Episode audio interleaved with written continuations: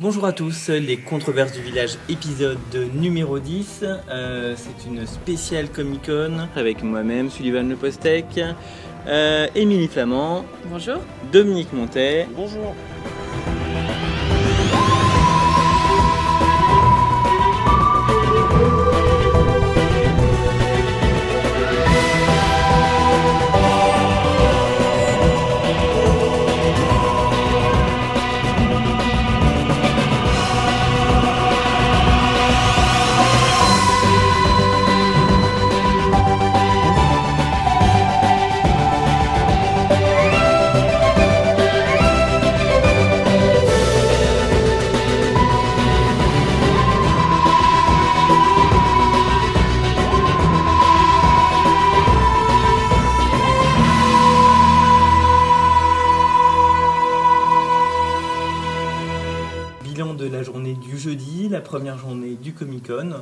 Euh, c'est la journée euh, où on se lance tranquille, on est en semaine, mais finalement il y avait bien du monde quand même. hein. Et oui, ben, la, salle, euh, la salle de projection euh, était blindée pour Aerocorp. Il y avait même, même des gens debout à la porte qui n'ont pas pu entrer. Donc on est content. On est content. content. Euh, Même euh, l'affluence au niveau de la Comic Con, j'avais le souvenir de cette affluence-là pour le week-end, quoi, en fait. Et là, euh, là c'était vraiment blindé, quoi. Bon, la- la- l'apport de la Japan Expo, il fait pour beaucoup, mais je pense qu'aussi, euh, ça y est, quoi, la Comic Con commence à prendre sa place. quoi. Euh, donc ma foi, euh, très sympathique petit euh, commentaire audio de l'épisode 12 de la saison 2 d'Hérocorp, l'épisode Stratège. stratège par, par Simon Astier. J'étais vraiment euh, visiblement très très ému de voir effectivement cette salle comble et très très chaleureuse, un peu à l'image voilà, de, de ce qui avait pu se passer l'année dernière autour de la série. Oui, et puis, euh, puis donc l'épisode euh, épisode 12, donc c'était un épisode, il l'avait déjà plus ou moins pointé quand même dans, son, dans sa proposition d'épisode pour lesquels il fallait voter donc en avant, avant la Comic Con euh, comme étant un épisode qui- qu'il affectionnait particulièrement et sur lequel il trouvait qu'il y avait pas mal de choses à dire. C'est vrai que c'était riche, c'était très intéressant. On vous fera un, compte rendu de tout ça sous peu. Et, puis, et puis c'est vrai que du coup, ça a permis de retrouver pas mal de public. Même quand on voit dans le public les gens qui étaient là, on retrouve beaucoup des gens, des personnes qu'on a vues pour l'Épinage Event, pour euh, l'an dernier qui étaient là à la Comic Con, qui ont suivi des dédicaces. Et en plus, d'autres personnes, je pense, euh, celles qui arrivaient peut-être un peu plus tard, il y avait les gros aficionados, une bonne centaine quand même de gros aficionados euh, qui étaient là depuis allez, bien une demi-heure avant la Projo et, et qui, sont, qui ont eu la bonne surprise d'avoir du coup le droit à une dédicace surprise de Simon, Alban, Sébastien et Gérard. je, je- je- je cherchais quel était- qui était le quatrième, je ne me rappelle plus. Et voilà, donc ils ont eu donc une petite dédicace qui a suivi. euh, Une petite surprise. dédicace? Oui, certes. Bon, la elle- dédicace est encore en cours et ça fait déjà quelques Alors, heures. Pour petite information, euh, c'était les 100 premiers arrivés à la projection qui avaient le droit d'aller à la Dédicace. dédicace. Euh, la dédicace a commencé à 4h15. Il- à l'heure où on enregistre ce podcast, il est 6h15. Je pense qu'elle se termine à peine. Donc euh, c'est quand même pas mal pour une Mais, mais c'est mais dédicace. c'est une dédicace à l'aérocorp, c'est-à-dire que globalement, je me souviens que l'an dernier sur la Comic Con, ça a été pareil. Ils prennent le temps de discuter avec chacun, de de- d'échanger, de, faire un petit mot personnel. Et euh, ça a été ça sur aussi bien les dédicaces Comic Con que les dédicaces pure aérocorp dans les, dans les Fnac ou Furet et autres cette année. Bon, euh, le message global sur Hérocorp. Des euh, bisous Des bisous. toujours pas de renouvellement, mais en même temps toujours pas d'annulation officielle. Et le, le mot de clé de, de Simon, en plus des bisous, c'était de dire que la porte euh, qui était bien fermée l'année dernière euh, Ah, c'est moins qu'avant. Voilà. Voilà, donc euh, C'est que Donc la nous, campagne euh, a, a eu un peu d'effet. à nous d'enfoncer la porte euh, lors de la rediffusion à l'automne prochain. Euh, non, la campagne a eu un, à mon sens, a eu un gros Oui, effet. oui. Parce que c'est un cas, euh, c'est du jamais vu en France de redonner une chance à une série qu'on a, qu'on a refusé de, relancer. Euh, donc euh, non, ça a eu un énorme effet. En, gros, ce qui en ressort, c'est ça, c'est que on a réussi à faire bouger les choses, ou en tout cas à attirer l'attention à nouveau et des gens, et des journalistes, et de comédie. Et que cette chance qui nous est donnée suite à ça de revoir la série en diffusion sur comédie à la rentrée, euh, c'est la dernière chance et il faut la saisir. Donc euh, la campagne Pinage va être relancée. en parallèle plein d'autres choses et il va y avoir une vraie mobilisation pour euh, rebooster euh, d'ici la rentrée et remobiliser les fans qu'on montre un peu euh, en septembre que Comédie doit renouveler la série et financer une saison 3. Alors Dominique, de ton côté, en plus de tout ça, tu as assisté cet après-midi à une conférence autour de Métal Hurlant, je crois? Oui, tout à fait, autour de donc, la revue Métal Hurlant qui a, qui a été éditée entre 1975 euh, et 1987 euh, euh, à l'initiative de Jean-Pierre Dionnet. Donc pour ceux qui regardaient Canal Plus tard le soir, c'est celui qui faisait le cinéma de quartier, donc avec des films assez improbables, du, du giallo italien, des films de kung-fu. Enfin, c'était toujours, toujours dans la contre-culture. Et Métal Hurlant, c'est à l'image de, Jean-Pierre Dionnet quelque part. C'est de la contre-culture du début à la fin. C'est de la BD de science-fiction, c'est de la BD fantastique, c'est c'est de l'érotisme, c'est quelque chose qui est toujours dans la marge. C'était une conférence hyper intéressante où Jean-Pierre Dionnet euh, a parlé peut-être 85% euh, du temps, donc ça laissait pas grand-chose euh, aux autres. Il y avait celui qui a pris sa place après à Métal Hurlant, dont j'ai oublié le nom, et aussi Franck Margerin, qui est un dessinateur de bande dessinée très connu, très connu en France, entre autres par Lucien, son personnage de rocker donc euh, moi j'étais assez surpris et un peu déçu du fait que bah, la salle était vide. Enfin, quasiment, il y avait 25-30 personnes. Je trouve c'est un petit peu dommage. Euh, en même temps, on peut pas non plus forcer les gens à aller voir, mais c'est quand même un pan de, un pan de contre-culture hyper important et qui a été totalement fondateur de la BD qu'on connaît aujourd'hui. Sans Métal Hurlant, on n'en serait peut-être pas là aujourd'hui. Bon, il y aurait peut-être eu autre chose, mais quelque part, c'est fondateur. Donc, euh. Après, c'est vrai que c'est un des signes. Globalement, la moyenne d'âge euh, du public est, à 20 ans, euh, la moyenne, quoi. Donc, donc voilà, ils n'ont pas connu, ils ont même pas connu Jean-Pierre Denet à la télé en fait. C'est sûr que c'est pas encore l'âge où on a la curiosité de savoir quelles sont les influences de ceux qu'on suit aujourd'hui. C'est-à-dire qu'eux suivent des dessinateurs qui ont été influencés par Métal Hurlant. Ils auront peut-être la curiosité, dans 10-15 ans, de se dire mais euh, c'était quoi ce truc? Mais c'est vrai qu'à l'heure actuelle, ils ne l'ont pas. Bon, et puis euh, cette, euh, cette, conférence sur, sur l'époque de, la bande dessinée était un, prologue au fait que demain on pourra voir Metal Hurlant Chronicles, le premier épisode, qui est en fait une série qui, anthologique qui, qui adapte un peu l'univers de Metal Hurlant et qui est une série, pour l'instant ce pilote a été, a été autoproduit par les producteurs en fait, il est d'ailleurs vendu à l'étranger, mais, mais voilà c'est de la science-fiction donc ça n'intéresse alors qu'il est aucune chaîne en France, donc on verra, on verra comment, comment ça se passe à l'avenir. Euh, du côté des projections aujourd'hui, euh, bon, bah, vous savez, euh, l'invité d'honneur de la Comic Con en 2011 c'est Steven Moffat. dimanche ce sera la grande journée Doctor Who, voilà. et toute la semaine on rend un petit peu hommage à Steven Moffat et à ses, à ses productions, donc notamment, euh, du coup, il y avait une projection de Blink, son, son, fameux épisode. Émilie, euh, tu as écrit un papier euh, sur le site. Oui, Ben, bon, c'était, c'était un peu mon tour en fait, vu, que, vu que Suleiman en avait parlé sur la critique saison 3, Dominique dans le top 10. Donc, bah, j'ai, mis mon point de vue également. moi, ce que j'en retire de cet épisode, c'est, c'est une incroyable poésie en fait. Oui, il est terrifiant sur le côté des anges parce qu'on ne comprend pas. En fait, ce qui est terrifiant, c'est qu'on est dans la même situation qu'elle. C'est que pendant la moitié de l'épisode, on, ne sait pas quelle est la menace, mais on sent qu'il y a quelque chose. On nous pousse des indices avec ces anges qui sont quand même bien étranges et qui sont toujours présents et qu'elle commence à voir. On comprend qu'il y a quelque chose avec ça, mais, mais globalement, c'est ça qui est, qui est terrifiant. C'est l'ange en lui-même, on le comprend que sur la fin et sur son pouvoir réellement. Euh, les épisodes suivants vont beaucoup nous éclairer aussi sur euh, notamment le double épisode de la saison 5. Mais, mais je le trouve extrêmement poétique parce que c'est beaucoup lié à l'actrice, à Carey Mulligan, euh, qui est d'une justesse infinie, mais aussi au fait que toutes les, chaque fois des tout petits éléments très bien placés, très fins, qui permettent de faire le lien entre les différentes pièces du puzzle.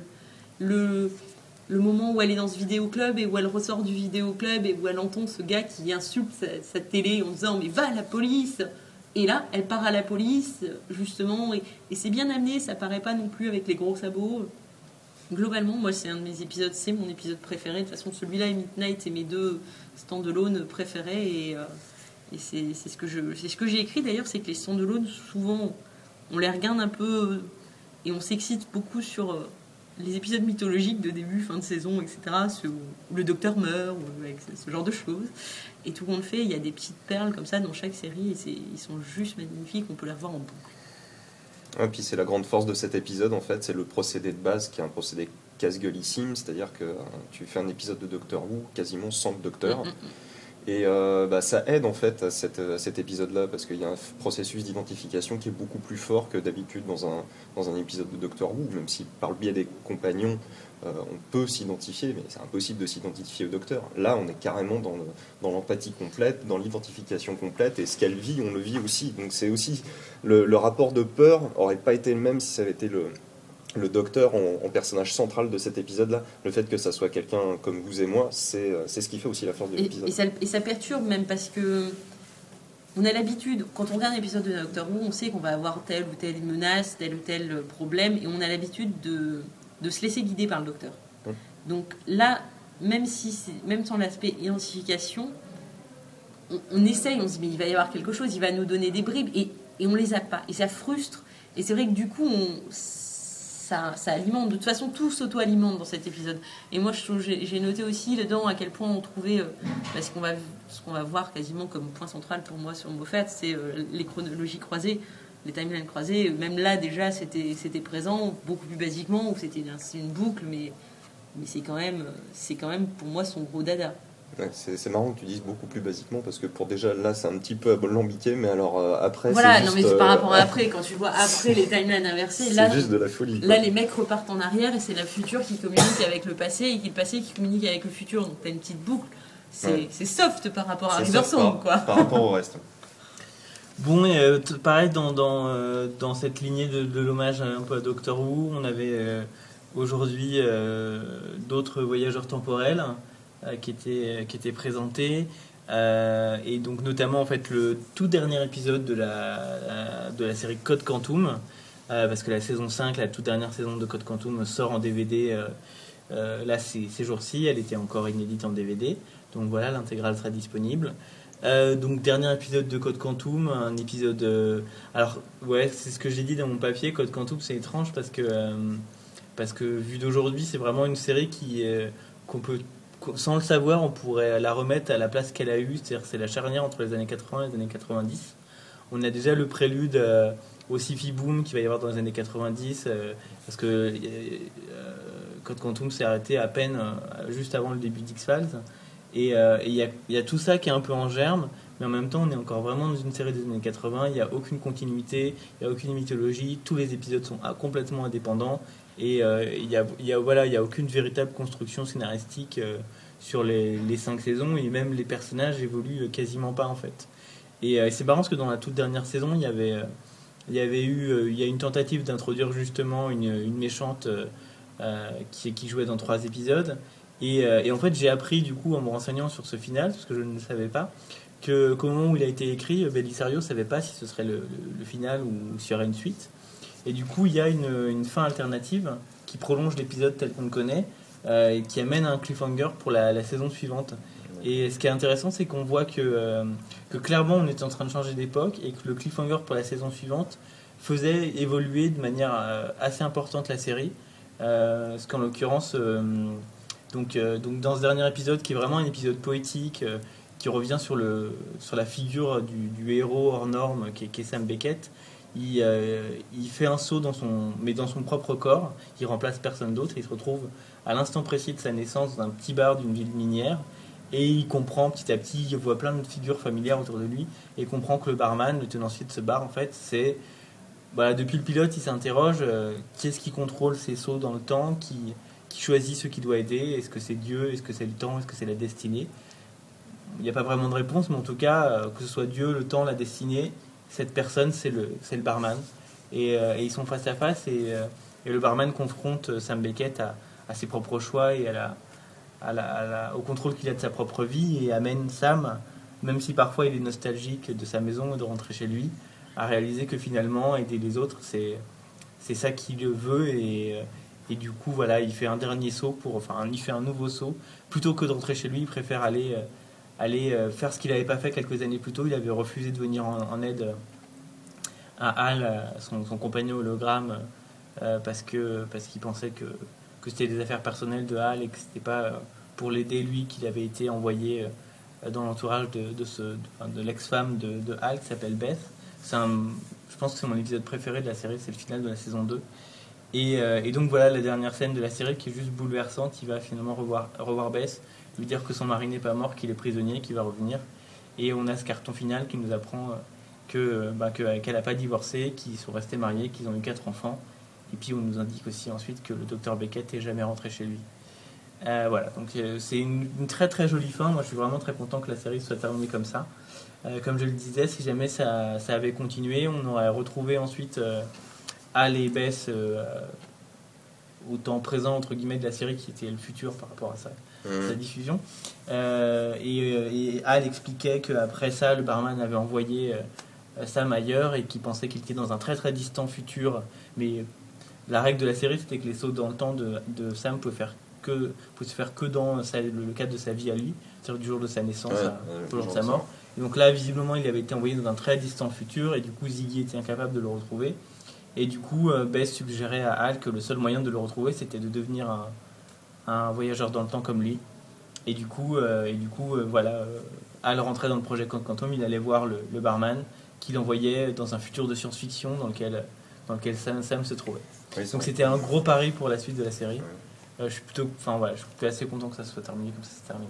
Surtout qu'il y a eu, des, il y a eu une tentative de, de remake, enfin de reboot, euh, il a- n'y a, pas longtemps qui a complètement avorté. Alors, ça, on en parle de tout le temps depuis 15 ans en fait. oui, voilà, ouais. Ça s'est jamais fait. ouais.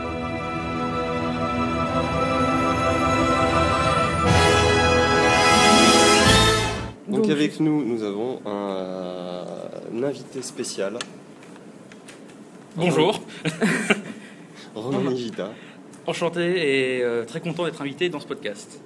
De Hate Art, donc, qui supervise toutes les, euh, tous les événements séries de la Comic Con. Euh, pas tout seul, hein, avec Non, euh, Ah bah non, Supervise. de 8 Art City, euh, comme on dit en bon franglais, avec euh, donc on est une quinzaine euh, pour euh, la programmation, l'organisation et l'animation des événements séries télé à Comic Con Paris.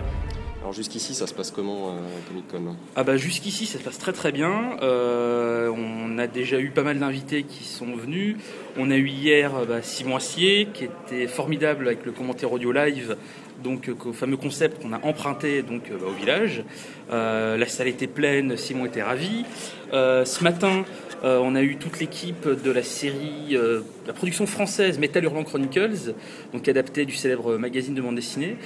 C'est production française qui, pour l'instant, n'a pas été achetée par la France. Un gros problème.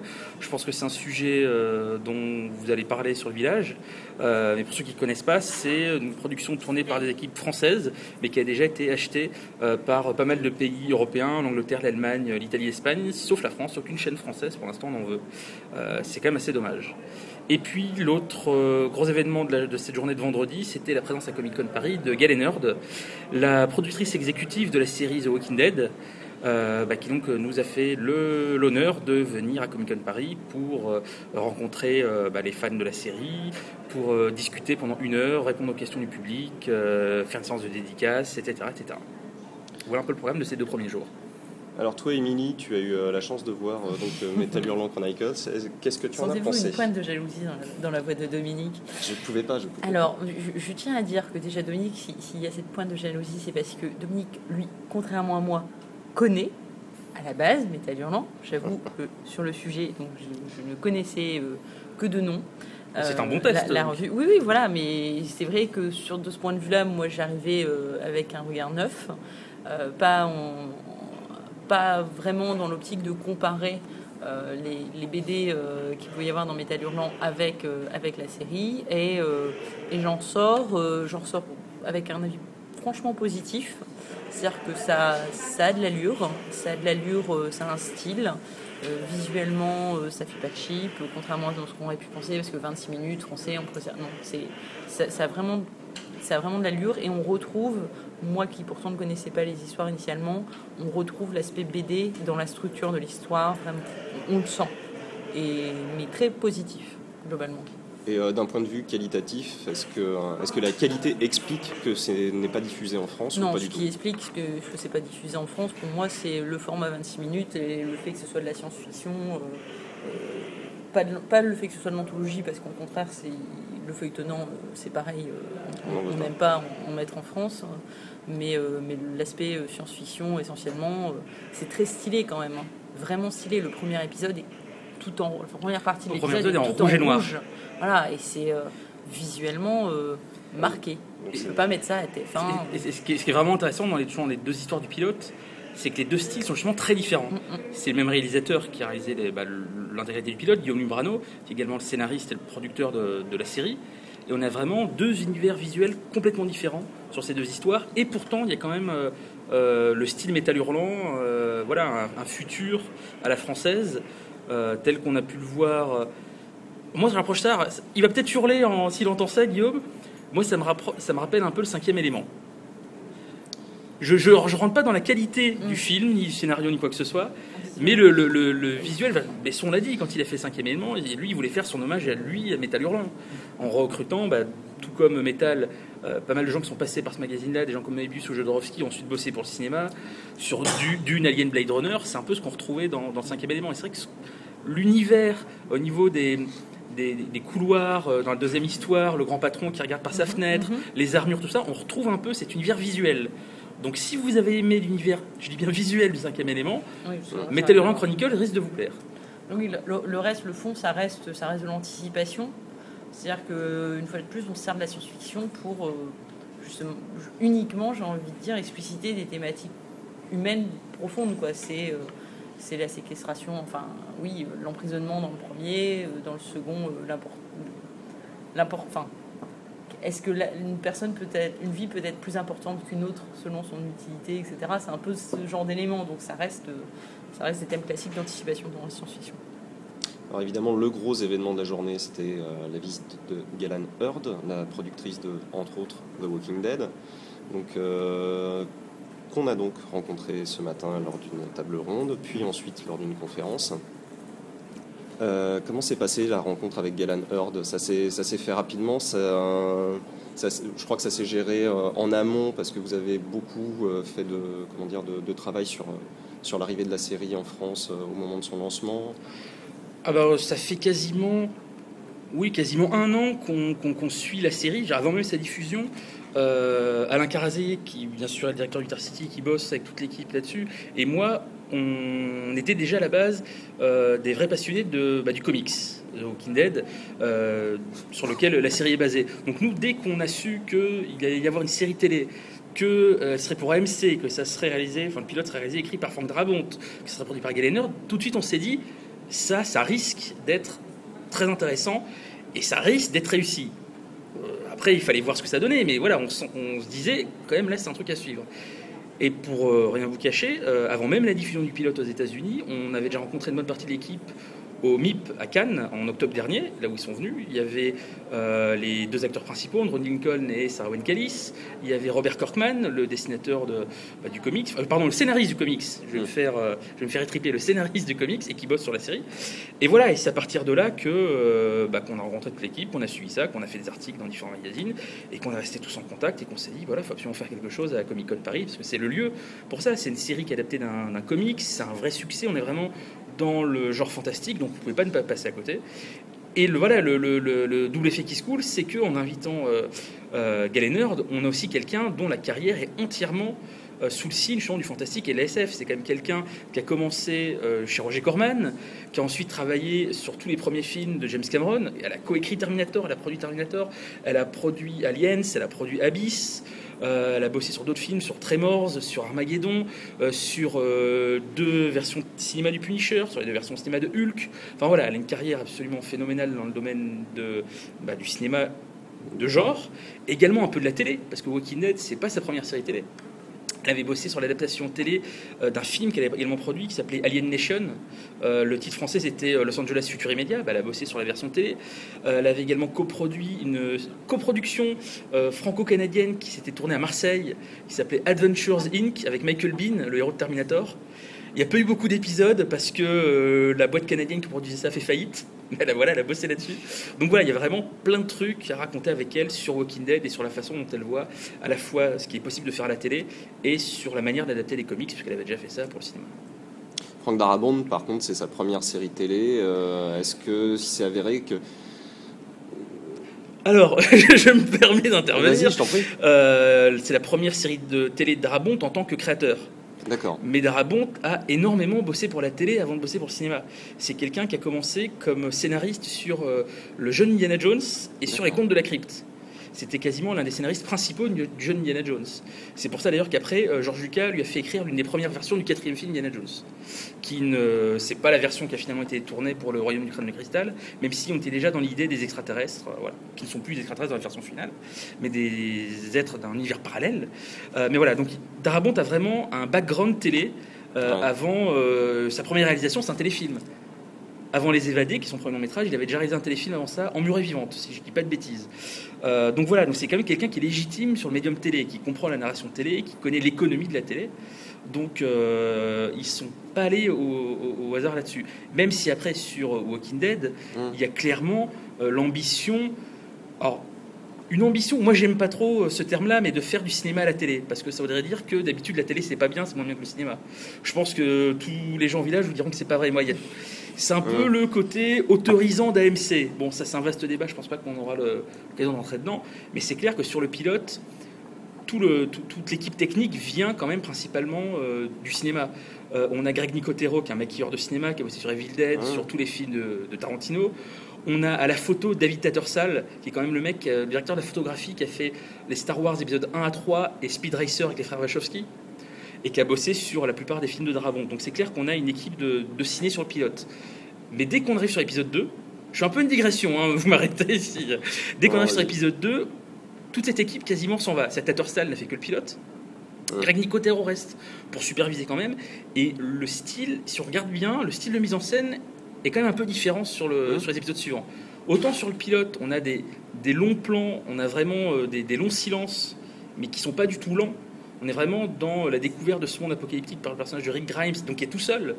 Donc pour ça, on a des longs plans contemplatifs. Et dès qu'on arrive sur l'épisode 2, qui est réalisé par l'équipe de réalisateurs, la principale de la série, on a des gens qui viennent de Breaking Bad, qui viennent de The Shield. On a vraiment le côté caméra à l'épaule, réalisation nerveuse. Donc là, on retombe vraiment dans, euh, on va dire, le meilleur de la télé, sans tomber non plus dans la caricature, juste on met de la caméra à l'épaule parce que ça fait moderne. Je sais plus quelle était la question, mais on est arrivé à un truc intéressant. Euh, ce qui donne cette impression et qui, euh, qui, ça justifie en fait par le fait que le pilote en lui-même, ce pilote de deux heures, est, euh, est assez ébouriffant, est franchement excellent.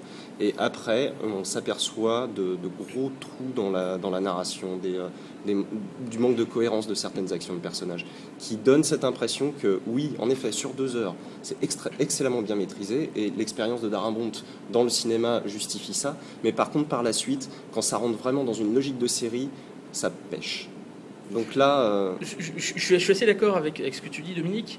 Euh, moi, grosso modo, je trouve les- le, le pilote et l'épisode 2 formidables. Ça, pour moi, ça fait un long film de deux heures, on va dire. Euh, l'épisode 2 qui est clairement l'épisode le plus gore euh, de toute la première saison. Les épisodes 3 et 4, pour moi, sont complètement ratés. On a un aller-retour entre le campement et Atlanta qui sert strictement à rien. C'est vraiment, c'est, on a réussi à se sortir d'une situation complètement inextricable. euh, et on a failli tout s'y passer. Eh ben non, on va y retourner. On ne sait pas pourquoi. Et notamment l'épisode 4, c'est d'ailleurs très dommage, c'est l'épisode qui est écrit par Robert Kirkman, le scénariste du comics, et le pire épisode de la saison, celui où il tombe sur l'espèce de gang de Chicanos, qui en fait n'est pas un gang, mais euh, des loupards qui protègent des petits vieux, ça n'a aucun intérêt. Et par contre, les deux derniers épisodes, avec notamment euh, l'attaque du campement et euh, la, la scène d'agonie de l'un des personnages qui est absolument euh, émotionnellement qui est très très lourde. Je pense que c'est la scène qui a marqué tous les gens qui ont vu la série, qui ont vu la première saison. Sur les épisodes 5-6, on, on repart sur, sur quelque chose de, de plus cohérent. Je pense que l'un des soucis de la saison, c'est peut-être une excuse un peu facile, parce qu'après tout, c'est pas les seuls à faire des saisons courtes, c'est que justement, il n'y a que 6 épisodes. On va dire, les Anglais font des saisons courtes, les Français Ouais. aussi. C'est pas pour autant qu'on donne euh, l'excuse de dire euh, que parce qu'il n'y a pas beaucoup d'épisodes, on est plus dur. Mais j'ai l'impression que sur Walking Dead, c'est vraiment le cas. Parce que il y avait énormément d'attentes et on partait en effet d'un point très très haut. Donc, saison 1, pour moi, semi-déception. J'attends quand même de voir la 2 pour avoir un avis définitif. alors on va finir sur une note légère. Donc euh, les, les- les- les projections euh, improbables de la journée, donc Voilà. euh, c'est les rétro-découvertes. celle où, où je suis allée pendant que pendant c'était pendant la projo en Pendant la que conf- pendant la Dead et la- conférence, et la, euh, conf. Moi, j'ai découvert grâce à toi, Romain, Ou à cause de moi, ça dépend. ah, selon les moments de l'épisode, j'ai découvert Karateka Zenko. Bah, je pense que c'était une découverte pour beaucoup de monde. Oui, euh, oui. Euh, Je pense qu'il n'y a pas grand monde déjà qui aurait pensé que, euh, Que ça existait. que Jean Marais, qu'il y avait une série de, de karatéka, euh, de karaté en tout cas en France, et qui est Jean Marais dedans. C'est. Alors bah Voilà, et, pourtant il y en a une, euh, bah on, et on, et on l'a retrouvée. Euh, alors juste pour vous laisser un peu dans le contexte, bah, on a passé ça dans la séance rétro découverte, qui est quelque chose qu'on a instauré l'année dernière à Comic Con, dans lequel on avait passé déjà quelque chose qui a fait forte impression, qui était euh, Commando spatial, alias Raum Patrouille Orion, une série allemande de science-fiction, un peu le Star Trek allemand des années 60, et on s'était dit que évidemment on voulait faire revenir ce concept-là tous les ans. On s'était dit comment faire mieux ou comment faire pire. Selon, Voilà. selon le point de vue. Mais enfin, on- on- on n'est pas là non plus. Enfin, là, je dis ça très honnêtement, on n'est pas là pour se moquer de ce qu'on diffuse. On a envie de montrer, euh, et ça, c'est même d'une manière plus large, c'est un peu tout le travail qu'on fait nous à Utah City, et y compris le boulot justement, qui est fait par, euh, par, tout- par toute l'équipe d'à suivre, hein, etc. C'est que bah, la télé, c'est une histoire, la télé, c'est un background, et grosso modo, les séries télé, ça n'a pas commencé avec Mad Men, pour faire simple. Et euh, voilà, donc on veut aller chercher des pépites, on veut montrer qu'il y a des trucs, qu'il y a eu des tentatives, qu'il y a eu des trucs bizarres, étranges, certes, mais qu'on n'a jamais revu depuis, et que euh, bah, la télé euh, française des années 60, c'est pas juste Thierry Lafronde. Voilà. Donc, Karateka Zenko, en effet, série euh, en 6 épisodes seulement de 1973, avec Jean-Marie qui fait du kung-fu. Bah, et, Et, encore, et pourtant, et pourtant il en fait pas tant que ça, du fait. oh, il a quand même deux scènes où il se bat. Sur les quatre, il y a quatre scènes dans les- de baston dans l'épisode, il se bat sur deux sur les quatre, dont une où il est déguisé en plus. Il, il- dure 80 minutes, du coup. Oui, Donc, il y a quand même. Moi, je, je voudrais revenir avant les scènes de karaté sur quelque chose que peut-être tu vas pouvoir m'expliquer, que moi, je n'ai pas compris. Pourquoi on part sur l'histoire de la couronne? Il y a une, une sombre la couronne histoire d'Attila. de, de- de- d'équipe archéologique euh, bidon avec des espions dedans pour, euh, parce que le chef de l'équipe archéologique est un gros méchant. Que l'excuse, c'est qu'ils vont chercher une couronne. Est-ce que tous les espions sont là parce qu'ils veulent empêcher qu'on découvre quelque chose d'autre? Ah bah, c'est il y, a, il y a du gaz, il y a des, Voilà, des y a- gaz, y des armes biologiques de planquer. Voilà. Sauf qu'en fait, les armes biologiques, au final, ils en ont rien à péter. Le gros méchant, tout ce qu'il veut, c'est détourner des avions pour pousser les Américains et les Russes à quitter euh, les bases sur lesquelles ils sont euh, en Europe, si j'ai bien compris. Enfin, et là, on... mais, mais, mais, Alors, alors, je dois vous avouer quelque chose, je n'ai rien compris non plus. Merci. Non, mais je voulais être sûre. Et ça n'est pas grave. Voilà, je voulais être sûre. C'est donc pas Ah non, ah non, là je dois vous avouer, j'ai rien compris non plus à l'intrigue. Ah non, j'ai rien pigé. Il y, a, il y a Euh, des phrases cultes. Il y a- alors l'intrigue, ok, donc on zappe. Il y a les phrases cultes. Ah, je pense que les deux phrases les plus cultes, c'est quand même au début de l'épisode. Enfin, selon moi, euh, le personnage joué par Jean Marais répond à une interview menée par Georges Decaune, qui joue son propre rôle. Donc, on est déjà un peu dans la mise en abîme. On est en 73 à l'ORTF quand même. Et euh, Jean Marais, qui ensuite va se battre pendant euh, quasiment une heure, dit que selon lui, la violence n'est pas une solution. Oui. Bon, hein, déjà. Et je pense que quand même, l'autre phrase culte, c'est celle qui est prononcée par l'un des personnages à la fin euh, de la deuxième baston contre Jean Marais. Une fois qu'il l'a battu, lui sort un proverbe. Ah, il est Alors, mal, oui. Alors j'ai, pour préparer tout le Comic Con et tout, j'ai, il y a eu des extraits à la conférence de presse, donc c'est moi qui ai choisi les extraits. Et donc j'ai entendu ce proverbe une bonne vingtaine de fois. Je ne l'ai toujours pas compris.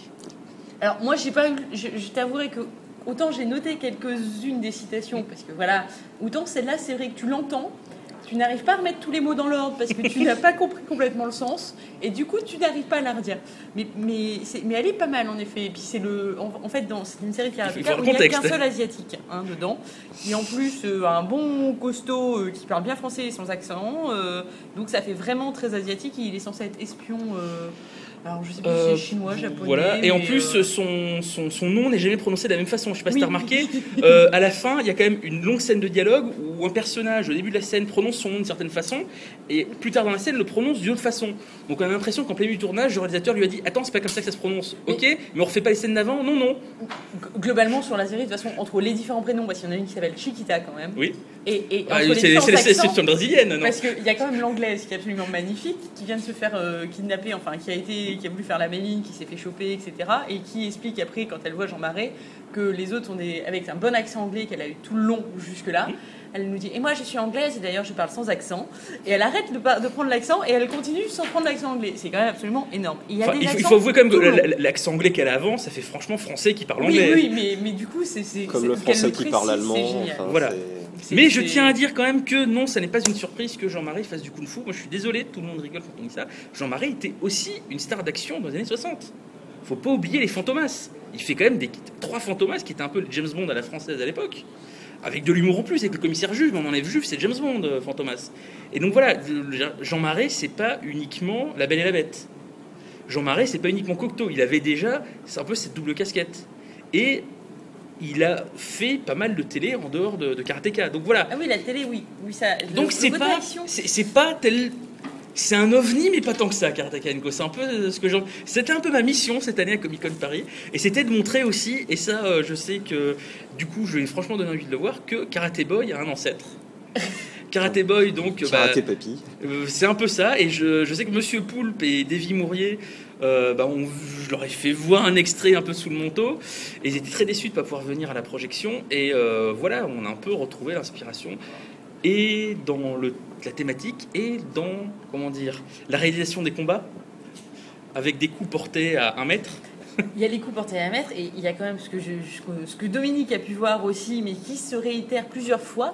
Jean-Marie a une technique particulière sur le kung-fu, c'est-à-dire qu'il aime bien passer les coucougnettes des gens quand il fait du kung-fu. Il y a ça, il y a aussi le fait qu'il finit jamais ses prises. Ah non, Il y a plusieurs fois où il essaye de, de- de faire un jeté d'adversaire, en fait Ouais. il n'y arrive pas, donc il le fait juste valdinguer. J'adore aussi, c'est quand il jette les adversaires sur les tables, mais que la table tombe pas quand il le Oui. jette et qu'il donne un coup de pied dans la table pour qu'elle tombe. C'est génial. c'est génial aussi. Et sachant que juste avant euh, donc euh, Karate Kazenko, il y avait donc The Zombies of the Stratosphere, qui est quand même Ah oui. un, un moment très particulier de combien 13 minutes. Euh, C'est un, épisode de serial. Euh, Zombie of Stratosphere, c'est un, serial qui date de 1953, euh, produit par Republic Pictures, qui a produit probablement les meilleurs serials. Les serials, si jamais vous savez pas ce que c'est, bah déjà vous arrêtez d'écouter ce podcast et, euh, et vous cherchez sur Wikipédia, je sais pas. Euh, dans les serials, bah, c'est un peu, c'était les séries télé avant la télé.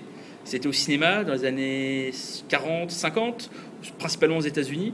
Et donc, bah, quand on avait euh, les informations, le cartoon, le film, et ben, il y avait un épisode de serial.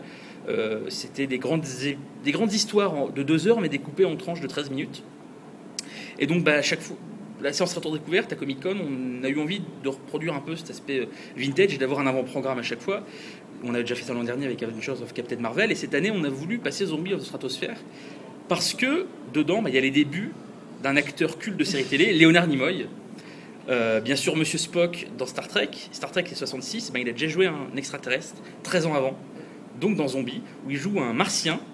Euh, il joue, euh, grosso modo, le bras droit du martien en chef, dont le plan est, accrochez-vous bien, Oui, de faire- très, c'est très documenté scientifiquement. Voilà. Attention. de faire détonner une bombe atomique sur la Terre pour dévier Mars de son orbite pour établir une atmosphère vivable sur Mars. Moi, je dis tout ça est parfaitement logique. Mais surtout, Et il y a d'ailleurs une très belle Une phrase. très belle phrase qui est c'est hautement improbable, mais c'est possible. tout à fait, c'est quasi- c'est quasiment la conclusion de l'épisode. Ah oui, en C'est plus, ça, c'est ça. à Ah oui, c'est c'est- ouais, c'est un peu la coda.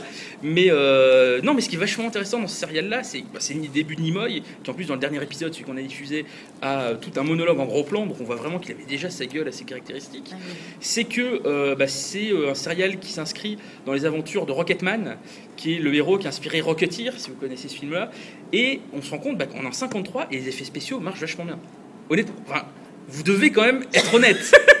C'est, je suis désolé, c'est va- vous n'avez pas vu, les- t'as t'as pas vu l'épisode avec la poursuite de Hordboard, qui est vachement, vachement bien non, réalisé. non, je l'ai pas vu.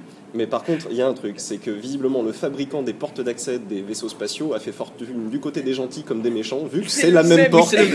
Ah bah c'est le même, c'est le même ah, d'entrée. le, différent. vaisseau de Rocketman et le vaisseau des Martiens, c'est le même filmé de l'autre côté. Ouais, c'est c'est- c'est Mais, impressionnant. mais quand Rocketman s'envole, son costume est vachement bien. J'adore, j'adore le petit bouton qui lui permet de faire Oui. ou down, Down ou pour atterrir. Bah, la fameuse crédibilité scientifique dont on parlait donc. Ah, c'est très documenté. Mais non, mais dans le genre serial, c'est vraiment l'un des meilleurs exemples. Après, si vous n'aimez pas ça, si vous n'aimez pas la télé, Ah vous non, mais c'est le très drôle en fait, c'est ça en fait, c'est que c'est très drôle parce que c'est comme quand il coupe le, le, le- le tuyau d'oxygène au tout début euh, de l'épisode et que il, il récupère le tuyau, le bout de tuyau. parce y, a- il y a des scènes sous-marines. hein, Oui. Ah oui, oui, c'est. Et qu'il Gros roule- budget. Il, il- il met les deux tuyaux bout à bout pour récupérer l'air et il remet bien avec sa main, il n'y a plus une goutte d'air qui s'échappe. Et Rocketman, quoi. Voilà, C'est- c'est- C'est c'est- c'est le charme du serial. C'est c'est Mais voilà, mais, mais c'est kitsch, mais c'est vraiment. Il y a des céréales vraiment insupportables. Ce qu'on ce qu'on vous amène ici, c'est le, c'est le- c'est la crème de la crème. hein. On vous fera voir des trucs. Alors, on fait une méga digression. Il y a un film dans le genre serial des années 50 qui s'appelle Valley of the Zombie. Il n'y a pas de vallée, il n'y a pas de zombies. Voilà, la zombie au stratosphère, il y a des martiens, il y a la stratosphère, il y a du Rocketman. Tout y est. Donc ne vous plaignez pas, s'il vous plaît, ou sinon ne revenez pas l'année prochaine. Bon, par contre, Parce que ça sera pire. C'est une revisitation du genre du zombie. Hein. C'est pas tout à fait Bah, le le zombie zombie, comme on le martiens. connaît. Ce Voilà. sont des martiens. Voilà. Voilà, voilà, voilà. Bon bah, merci beaucoup Romain. Je vous en prie, revenez une- quand vous voulez. Une expérience rare à renouveler. Euh, Je ne sais pas quoi vous dire. Je décline toute responsabilité. Et il ne s'excusera pas. hein. Ah, jamais, jamais.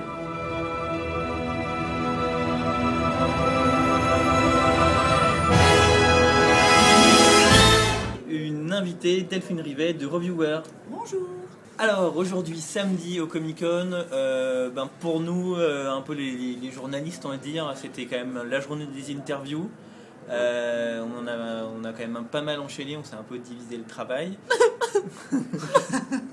oui, la, la division du travail, ça peut pas faire que des heureux si vous voulez. Bon, allez, en gros, donc il y avait toute l'équipe de Merlin qui était déjà là, euh, qui est venue, euh, qui était l'année dernière, Angel Coulby et Katie Magua, c'était venu le jeudi un peu, euh, le jeudi matin, c'était pas forcément. Ah, le- discrètement, le jeudi matin, elles étaient venues, hein, parce que, en effet, euh, par rapport à aujourd'hui, euh, il n'y avait pas foule. hein, euh, L'année dernière, alors qu'aujourd'hui il y avait Ah oui. carrément full. Euh, donc de- des interviews en panel par groupe de deux, la première avec Colin Morgan et, Et Bradley James. euh, c'est-à-dire euh, Merlin, Mor- et, Merlin et Arthur. Et le deuxième panel avec Katie McGrath, donc Morgana, et le co-créateur de la série, Scénariste Julian Julian Jones. Jones. Voilà. Euh, des bonnes interviews, ça s'est bien passé. Delphine et. euh, Bah, on était ensemble pour l'interview de Colin et Bradley. Ouais. C'était très speed, on va dire, globalement, les deux tables rondes. Donc, euh, il y a des portes qui s'ouvrent, il y a des portes qui se ferment, il y a des gens qui passent, il y a des interruptions. Vous étonnez contre- pas quand vous l'écouterez. je, je vous interromps, j'ai- je voudrais quand même vraiment savoir, parce qu'il y a des choses essentielles dans la vie. Est-ce que euh, vu, Arthur a fait de la musculation Voilà. pour le Tu l'as voulu, la question, C'est quand hein. même vraiment le plus important. Je Voilà. c'était la Non. question à poser. Émilie et moi, on n'a pas voulu se dévouer pour poser la question. Voilà, mais c'est vrai hein. que ça nous, ça, ça nous démangeait quand même. Il y- avait une question clé, on va dire, sur l'interview. hein. Euh, on- en gros, on se battait pour la, pour la poser. On était tous sur euh, des choses tellement superficielles comme le fond de l'histoire ou l'évolution des persos. Et elle est quand même arrivée. Est-ce que vous avez pris du muscle à Bradley James et, et C'est important. Non, mais c'est Donc là, je pense que vous verrez, on vous la gardera quand même au montage. hein. Vous verrez la réaction de Colin Morgan aussi, hein, euh, qui a bien ri. Vous ne verrez pas nos têtes c'est parce qu'il a pas un peu muscle. blasé sur le côté non mais désolé, excusez-nous, ouais. on n'y peut rien, c'est pas nous, on connaît pas la personne qui a posé la question. Mais bon, Euh, du coup, parce qu'il y avait aussi euh, toute la, enfin, c'était la journée Merlin aujourd'hui en Ouais. gros. Euh, il y avait notamment la projection des premiers épisodes, les deux De premiers de la saison saison 3, 3. Euh, T'en as parlé un petit peu sur le site, mais c'est ce que tu disais. Moi, pour être honnête, j'ai décroché de Merlin en milieu de saison 2. Euh, c'est un truc que, enfin, c'est sympathique, mais ça, m'a- enfin voilà, au bout d'un moment, j'ai décroché sur l'épisode pour les gens qui ont suivi l'épisode avec l'épisode en deux parties avec la femme gnome qui est qui oui bon, qui est un peu terre. pourri. euh. Donc, donc voilà, c'était un peu la, la, la, la goutte d'eau qui a fait déborder la, la, la, la, la le vase, non, non, la saison 3 est, est- alors globalement, pour, pour revenir au sujet, la saison 3, c'est pour ça que je me suis collée à l'interview. Je suis la seule à l'avoir vue, cette série entièrement. du coup, ça m'a fait rater autre chose, mais on y reviendra après. Mais la saison 3 est, est meilleure que les précédentes, dans le sens où, euh, et le gros avantage sur la saison 3, c'est que l'ouverture et, et le final se répondent, et ils ont de l'allure, ça a de la gueule. Bon, c'est pas, c'est pas brillant comme une ouverture de Doctor Who, mais c'est quelque chose de construit et quand même, euh, voilà, on retourne dans la mythologie. C'est Ouais. pas que des épisodes pour rire avec des gnomes, des trucs qui font péter, des oreilles de d'âne sur euh, la tête d'Arthur. Ouais. C'est pas que ça. Il y a, y a- ouais, y a encore des, des épisodes stand-alone. euh, Je crois que c'est plus Beaucoup. pour rajouter au côté comédie parce que c'est une série qui est. Cette saison était assez noire. euh, avec donc Morgane qui, est, qui est- qui est- Qui est la qui est vilaine. passée, ouais, qui est passée du côté obscur de la force, clairement. Donc c'est, je pense que c'était plus pour balancer un peu la noirceur de la série. Euh, ce qui est intéressant dans cette, pour moi dans cette saison, c'est que hum, ils vont un peu plus en avant, un pied de plus, en tout cas dans la légende arthurienne. Mm, mm, Donc tant mieux parce qu'ils en étaient quand même assez Voilà. loin au départ. Donc là, on commence éventuellement à avoir un petit peu quelque chose d'intéressant. Bah, disons que là, à la fin de la saison 3, on se dit que logiquement, s'ils ne décident pas de faire prendre des chemins de traverse, à la fin de saison 4, on devrait arriver à une situation où ça y est, on est dedans.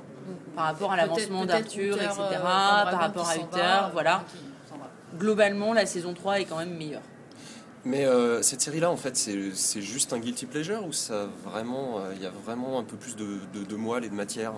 Bah, non, c'est pas un guilty pleasure. Un guilty pleasure, c'est quand vraiment il n'y a, il y a- il y a rien à part euh, mater euh, les abdos de Richard Armitage dans Strike Back saison 1. Là, c'était un guilty pleasure pur. Il n'y a, pas- y a pas de doute. Non, là, là c'est plaisant. Moi, enfin, personnellement, je trouve que c'est assez plaisant à regarder. C'est pas, euh, c'est pas le truc que je vais attendre en transe euh, de semaine en semaine, mais euh, de se faire une saison de Merlin, c'est le genre. En fait, c'est- je dis toujours, c'est le genre de série qui nous manque en France parce qu'on n'a pas de série moyenne. C'est, c'est pas une grande série, mais c'est pas non plus un, un truc mauvais où tu as juste envie de lui jeter des trucs. C'est juste une euh, série de C'est- voilà, C'est basique sur. euh, ouais, mais c'est basique sur les intrigues, c'est basique sur. euh, on sait ce qui va se passer sur les persos. L'humour est pas hyper élaboré. Non, mais il fonctionne. mais- Ouais, voilà, c'est. Il fonctionne sans être ridicule. On n'est pas sur le running gag qui, tout compte fait, est pas maîtrisé et qui Ouais. devient lourd. On n'est pas sur la vanne que personne pige parce qu'elle a été trop pointue. On est sur un truc basique. Mais ça marche. Bon, et puis euh, aujourd'hui, le, le fan de, de Merlin français était venu en force à la Comic Con. Alors, euh, ça faisait longtemps que j'avais pas entendu autant de filles de 15 ans pousser des cris. et, et voilà, c'est. Ouais. euh, comment dire c'est pas le même genre de cri que Pinage, ça change. Voilà. Il y avait beaucoup de monde, Ouais. ça m'a fait penser moins que. Pinage quand même l'an dernier, moins que le moins qu'Hérocorp l'année dernière. hein, il y avait quand même pas autant de foule, mais c'est vrai que la salle de conférence était pleine, les salles de dédicace ils étaient en transe aussi, mais euh, mais globalement l'an dernier quand l'an dernier il y avait beaucoup de monde, beaucoup de bruit, on sentait que c'était des gens qui adoraient le truc. On sentait que c'était pas que des gens qui rêvaient d'embrasser l'acteur principal. Là, je pense qu'il y aurait eu plusieurs malaises s'il y avait eu ça en jeu. Il y en a peut-être eu d'ailleurs des malaises. Ah ça j'ai pas oui, il y a pas eu de- j'ai pas vu de secouriste passer mais Ouais, S'il s'il revient l'an prochain et qu'il fait des bisous à tout le monde parce que la série est renouvelée, euh, ouais, ça. Euh, bah Ah écoute, bah, moi, si- la première. hein. s'il fait des bisous à tout le monde parce que la série est renouvelée, pour autant je pense qu'il y aura pas de gamines de 15 ans qui pousseront des cris quand même. C'est pas le même rapport. c'est un peu plus âgé, c'est un peu moins euh, et Parce je- que quand il va faire la bise à Jojo, 44 ans, euh, Est-ce qui tient une baraque à frites. est-ce que euh, Jojo a des posters de lui, de Simon Assier dans sa chambre? Je ne suis pas sûre. Mais il sera mobilisé, il voudra son bisou. Hein. Voilà, mais le bisou sera pas le même parce que à Non, mon bah avis non. l'autre tu n'arrives plus à la décrocher la dame, Non, sûr. la demoiselle. Bon, euh, et donc en prélude à la grande journée euh, Steven Moffat Doctor Who de demain, euh, il était déjà là aujourd'hui, mais dans les coulisses de la Comic Con pour, euh, pour ses interviews. Donc on l'a euh, pour la plupart d'entre nous. on l'a on l'a croisé ce matin, on fait des interviews en panel, c'est toujours un petit peu court, on a prévu 10 questions, on peut en poser deux, voilà, c'est la règle du jeu, on le sait avant de venir. Et on est quand même très très content de, de pouvoir parler à Steven Moffat, quoi. Euh, parce que parce que c'est ce que c'est ce que je disais parce qu'on est dans une question panel avec plein de sites différents y compris des très des plus généralistes euh, qui vont voilà qui qui ont pas des lignes euh, forcément éditoriales super super pointues et, et ce qui est génial avec un mec comme Steven Moffat c'est que même quand il a pas une question brillante la réponse elle est brillante quand même quoi donc euh, à tous les bon coups on client, gagne ouais. Il est très bon client, il est, euh, oui, il est brillant, il est pas, euh, il est toujours, enfin moi j'ai trouvé toujours sympa, drôle, toujours, il est, il est bouillonnant comme mec, donc c'est un vrai plaisir, je trouve, de l'avoir. Moi c'était ma première interview avec lui, euh, j'étais sur un nuage quoi. Il dit toujours quelque chose d'intéressant ou Ouais. alors il le dit de manière intéressante. C'est euh, Oui. assez bluffant. Quoi. Donc euh, non, non, mais c'est vraiment impressionnant de le voir. En même temps, on n'a- pas vraiment le temps d'être impressionné. Ça fait un quart d'heure, euh, on est lancé dans le truc. euh, bonjour, euh, oui, on tient la caméra, oui, on pose des questions. euh, au revoir. et là on réalise oh la vache je crois que j'ai parlé avec Steven Moffat les gars Voilà, c'est ça. Tu réalises après. il est c'est après coup. Tu réalises après. Non, moi je me disais, tiens, je trouve qu'É- je crois qu'Émilie, elle n'était pas avec nous. quoi. Donc pour la petite histoire, c'était en même temps que les interviews de Merlin. Et donc euh, j'ai échangé la quantité, on va dire quand même, parce que j'en ai eu 4 moi pour le prix d'un. voilà. Ouais, mais franchement. Mais j'ai pas, j'ai pas eu. Ça fait 13 semaines de la saucisse. hein. elle est pas usuelle pour rien Quatre pour le prix d'un. Il est beau mon panel, il est beau. Bon, Bah ouais, donc bon. demain, c'est la grande journée Steven Moffat à la Comic Con. En fin de matinée, conférence sur son métier de scénariste. Avant-première des deux premiers épisodes de la saison 6. Et, et euh, conférence sur, euh, sur Doctor Who spécifiquement. Et puis après, les dédicaces. Euh, donc voilà, grande, grande journée Doctor Who, Steven Moffat, dont évidemment on vous parlera longuement a priori.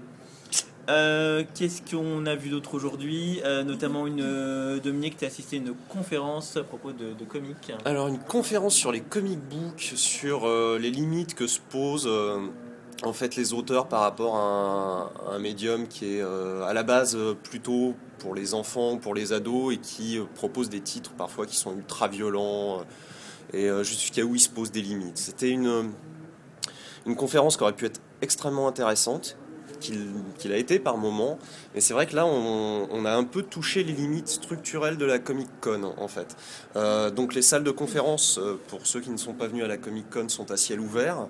Donc on subit un peu le son des autres événements qui peuvent être extrêmement bruyants. Donc les filles de 15 ans pour Merlin qui euh, en effet tapait dans les ultrasons et puis d'un autre côté un match alors je sais pas si c'est du football ou du ball je pense que c'est plus du ball donc le jeu de football de Wakfu la série animée française qui là par contre avait plus des cris plus primaires plus masculins on va dire.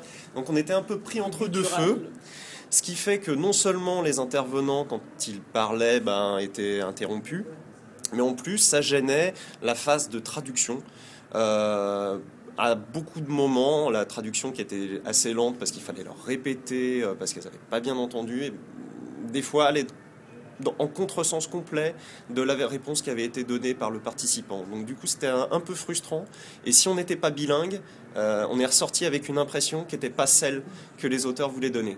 Donc là, c'est un petit peu... euh, c'est très bien sur le papier, le panel était hyper intéressant. Brian Azzarello en, tête d'affiche. Mais au final, euh, une petite, déception, un petit sentiment de déception à la fin parce que ça n'a pas été ce que ça aurait dû être. Euh, Aujourd'hui à la Comic Con, c'était euh, l'occasion d'un premier passage pour les gens de Making Prod aussi, euh, donc la- une boîte de production euh, française dont on vous a déjà parlé plusieurs fois au village, une jeune boîte de production par des jeunes producteurs assez dynamiques qui ont envie de, de se lancer dans les séries avec une ligne éditoriale, euh, enfin ouais, ils essayent d'imposer des choses un peu fortes quoi. Ils ont fait notamment Les Invincibles euh, pour Arte, qui était euh, la série où, dont des épisodes étaient projetés aujourd'hui. Et il y avait une, une conférence aussi. Et ils ont fait. euh, Voilà, en fait, toutes, les, toutes leurs prods quasiment sont, euh, sont projetées à la Comic Con. voilà, demain, c'est la chanson du dimanche, Empreinte Et, criminelle. voilà, qui est et ce avec soir, il y a la web série euh, Putain, de série. série. Donc aujourd'hui, ils ont fait, il y avait deux, à côté de ça, il y a deux conférences. Demain, une conférence, un- enfin un échange de questions-réponses sur la chanson de dimanche. Et aujourd'hui, il y avait une conférence sur les Invincibles, donc euh, à laquelle ont participé deux personnes, donc Stéphane Drouet qui est un des producteurs et euh, Alexandre Castagnetti ça. qui est euh, un des scénaristes et co-réal sur la série, qui est aussi, euh, vous le connaissez sans doute plus parce que euh, c'est un des deux lurons de la chanson du dimanche. Voilà. Et donc ils ont fait une, conférence devant une salle comble, mais il faut l'avouer, euh, euh, pas forcément euh, très attentive, puisque c'était juste avant la conférence de Merlin et que toutes les groupies de Merlin étaient déjà en place pour être bien placées. Donc les pauvres ont une salle qui n'était pas forcément réactive. mais bon, ils ont maintenu le cap, hein, ils, ont, ils ont essayé de, de faire parler, de, en tout cas de, de faire découvrir, de donner envie de découvrir la série Les Invincibles au public. Bon, je résumerai globalement euh, ce qui, s'est dit pendant la conférence. Pour ceux qui, connaissent et qui nous ont suivis sur, euh, sur Les Invincibles, pas beaucoup des nouveaux éléments. On avait déjà parlé, on est revenu sur les budgets, sur le tournage, sur la BO, sur euh, la version originale. Le seul point en fait qui, sur lequel moi j'ai un peu un peu levé la tête et, et je pense que j'essaierai d'avoir plus d'éléments si je peux demain euh, si je les recroise c'est euh, donc l'absence pour l'instant de renouvellement sur une saison 3 mais c'est pas pas non plus un, un non. Et, euh, la, la possibilité s'il y a une saison 3 que la série passe au format 26 minutes. Ce n'est pas non plus définitif, je pense, d'après ce que j'ai compris. Mais bon, voilà, c'est un élément qui, vu la série actuelle, qui est en 52 minutes, vu ce qu'on attend de la saison 3 si on se réfère à la série canadienne, euh, est un peu enfin, difficile à comprendre à, premier, à première vue. J'essaierai d'en savoir plus et de vous en reparler demain. Ils sont très forts chez Making Prod hein, quand même, parce que moi je les attends l'année prochaine. Je suis persuadé ils vont avoir un, un stand au, au salon de l'agriculture. hein. C'est euh, c'est incroyable. Mais ils ont, quoi. ils ont raison, ils ont raison. Ah mais je dis pas qu'ils ont tort. Ils ont raison. Mais euh, Moi, ce que, ce que je, enfin, c'est, je, ce que, ce qui me frappe en fait, c'est que du coup, ils démontrent en creux tout ce que les autres producteurs français voilà. font pas Exactement. et qui pourraient faire avec un tout petit peu d'effort et qui, qui changerait les choses pour les séries françaises quoi. Un peu d'implication, un peu de niaque, un peu de, de se montrer aux gens, de rentrer, à, de rentrer à la rencontre avec les gens. Et si voilà, il y avait, ils n'étaient pas les seuls à, à se battre un peu pour, pour, pour avoir de la visibilité, bon, ben, la série française, elle pourrait, enfin, en termes de visibilité, ça pourrait changer du tout au tout quoi. Euh, tous les autres prods, il faut vraiment les, les- les tirer par la peau des fesses pour les amener quelque part. Et, et les, Et autres prods, voilà. les autres prods ne sont pas, ne sont pas de toute façon moteurs sur ce genre d'événement. Ça va être à la, à la limite les diffuseurs ou les distributeurs qui vont euh, vouloir placer pour faire de la com. Les prods d'elles-mêmes ne, ne considèrent, considèrent que ce n'est pas leur rôle. Déjà, pour la plupart des prods, vous, quand vous leur parlez de faire du marketing, de faire de la communication, c'est le but de la, c'est le rôle de la chaîne qu'ils diffusent et pas du, euh, de la prod. Voilà. C'est quand même. Non, mais c'est exactement ça, c'est exactement ce que j'allais dire. C'est-à-dire que moi, j'étais. euh, c'est pas normal, mais j'étais étonnée de voir que Making Prod, justement, se démenait sur les réseaux sociaux, notamment. Moi, j'ai été approchée par euh, le community manager euh, qui a changé depuis, mais bon, bref, pour Empreinte criminelle, pour la chanson du dimanche. J'étais allée, du coup, à l'avant-première, tout ça. Donc. c'est- c'est c'est- c'est quand même dommage, on est en 2011, que ce soit, ça n'ait pas été fait avant. Enfin, ça a dû Bah, être oui, que fait. globalement, mais enfin, monde- globalement, c'est quand même assez rare de voir des séries dont on fait la promo sur, euh, sur, euh, sur Facebook à grands coups de, de concours. Il y a eu, euh, il y a eu des, des- un jeu concours aussi euh, qu'on a, nous, on avait relayé euh, pour, euh, sur Reviewer pour la chanson du dimanche. Il y a eu pour les brunchs. criminelle. Voilà, il y avait, euh, il y avait, Il y un avait des brunchs euh, sur la chanson dimanche, le dimanche matin. euh, on pouvait rencontrer l'équipe de la série au cours de brunch euh, et discuter avec eux. Ouais, il, y avait puis, un, il y euh, avait un concours Facebook aussi sur empreinte criminelle où chacun devait donner euh, son, son interprétation de l'empreinte et euh, on avait, il y avait des choses très créatives d'ailleurs j'ai suivi un petit peu ça enfin c'était Puis la campagne de lancement de la première saison des Invincibles Oui. Arte avait été massive. Ouais, ouais, C'était ouais. les 4 Ah par ouais, ouais. 3, les, Alors les là, bouquins là, pour le dérivés, coup, les trucs. là pour le coup, c'est une campagne de com mais qui avait En du budget. Mais Arte. ce que- moi, ce que je trouve plus intéressant, c'est qu'en effet, avec les brunchs, etc., il y a des idées Ouais, qui d'interaction. sont des vraies moins idées coûteuses, ouais. qui sont juste pour aller toucher le public, qui est la cible, le, public de fans de séries, qui est un public qui peut paraître de niche pour les diffuseurs, sauf qu'au final, c'est eux qui vont faire le plus parler, et c'est ça leur assure de la campagne gratuite. C'est entièrement la base de la campagne Pinage qu'on avait mis en place, et qu'on met toujours en place d'ailleurs. Et le truc qui est un petit peu dommage, c'est que de, de l'extérieur, je pense que euh, Making Prod donne l'impression d'en faire euh, 15 fois trop, alors que non, c'est pas que Making Prod en fait 15 fois trop, c'est que les autres n'en font pas, Pas assez. pas assez ouais. Et ce qui est flippant par rapport à ce qu'on disait, le fait que les producteurs en général français euh, estiment que c'est pas leur rôle de faire cette promo et qu'on voit que par exemple il y a une chaîne comme Comédie qui diffuse des séries et qui estime que la promo c'est au prod de la faire et pas à elle. Euh, globalement, Comédie Ah oui. fait aucune promo sur ses Non. programmes. Elle a passé trois séries cette année. Euh, deux des séries, personne n'en a entendu parler, sauf vraiment ceux qui nous lisent tous les jours avec vraiment passion. Quoi. La seule série dont on a un peu entendu parler, ben, c'est la chanson du dimanche Mhm. parce que Making Prod a fait les, Sans la, promo. Sinon, Miko et Cartman et puis euh, la série avec Eboué dont j'ai oublié le nom, c'est vous dire à quel point. euh, euh, je- non, je, je- Laquelle? La série avec Eboué, une série de bureau qui est passée en janvier. Euh, voilà. Ouais. Euh, bon, ben, voilà. donc, Et nous sommes censés être experts en séries françaises, donc Oui. pour vous dire. hein. c'est ça. Mais voilà, Comédie considère que c'est que c'est qu'elle n'a pas le budget, qu'elle n'a pas la volonté, que voilà que qu'elle qu'elle fera pas de promo. Et, euh, et les prods considèrent que eux non plus. Donc c'est sûr qu'on est un peu mal barré si on en reste là, si vous voulez. je pense qu'ils attendent un petit peu aussi que les gens viennent vers eux ils font pas le- l'e- l'effort inverse Euh, je pense que ça a pas mal euh, coûté euh, je pense notamment à Aérocorp Oui, Euh, ah oui, mais clairement. Moi, j'étais, j'étais, j'étais pas au courant des diffusions, j'étais pas au courant des rediffusions, alors que j'ai envie, comme beaucoup, de sauver cette série. Là, maintenant, on sait quand est-ce que ça va être rediffusé, là, en septembre, mais.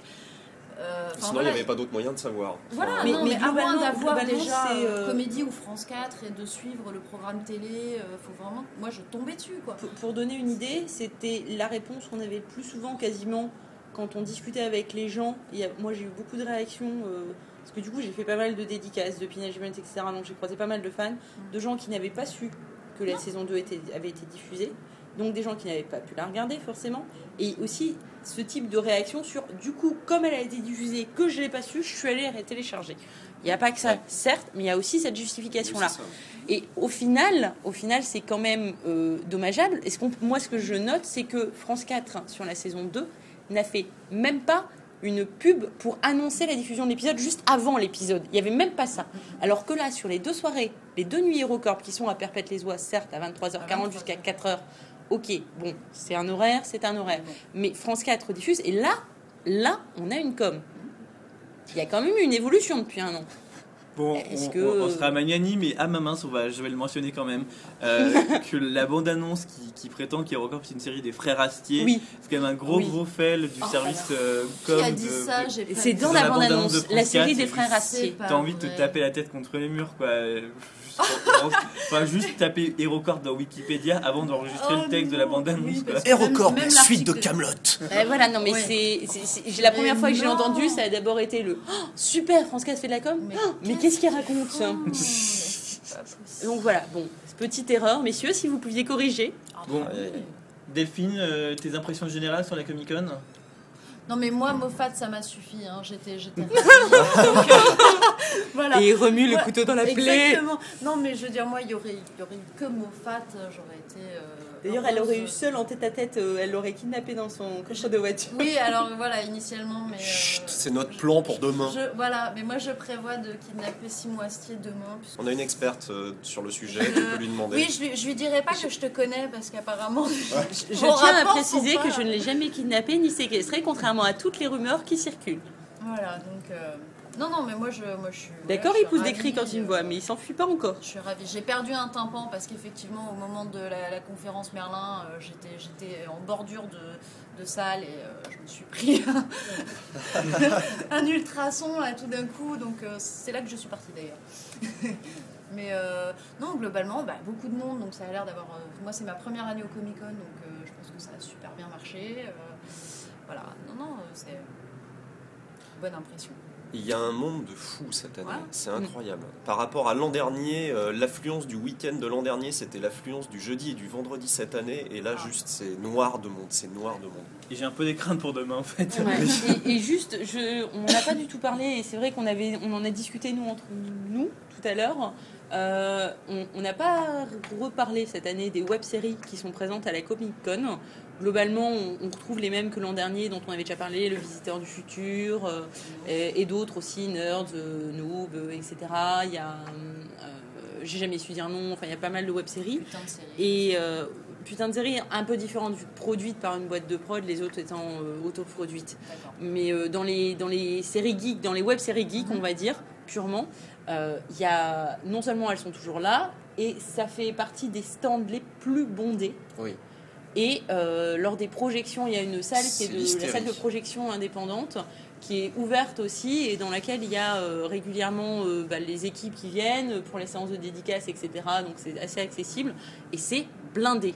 Pour vous dire, tout à l'heure, on m'expliquait que pour faire venir l'équipe de Merlin de la salle où ils étaient précédemment, donc dans les coulisses, jusqu'à la scène où ils devaient faire la dédicace, normalement ils traversent la Comic Con. Il y avait tellement de monde pour une projection et conférence sur une des web-séries qu'ils ont dû faire le tour par l'extérieur. Mon Dieu.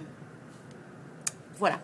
Pour vous Ah dire non, à quel point euh, c'est blindé ces Non, puis c'est, l'hy- c'est l'hystérie, quoi. J'ai vu, euh, j'ai entreaperçu une projection d'une web-série que je ne connais absolument pas, dont j'ai pas vu le titre, et euh, d'un seul coup, tu vois un personnage qui sort de derrière un arbre, qui est, qui est un petit gars qui a, qui a pas l'air de grand chose, quoi. Enfin, qui est loin d'être une star, c'est pas du tout une guest. Et là, il y a la salle qui pousse des hurlements du genre, ça y est, c'est, c'est le caméo de Brad Pitt. Alors. C'est, absolument pas ridicule, tu te dis mais punaise c'est dingue comment ils ont réussi à toucher un public Ils ont le- des communautés et, et- et fidèles. très fidèle et très enthousiaste. C'est vraiment Mm, mm, impressionnant. mm, mm,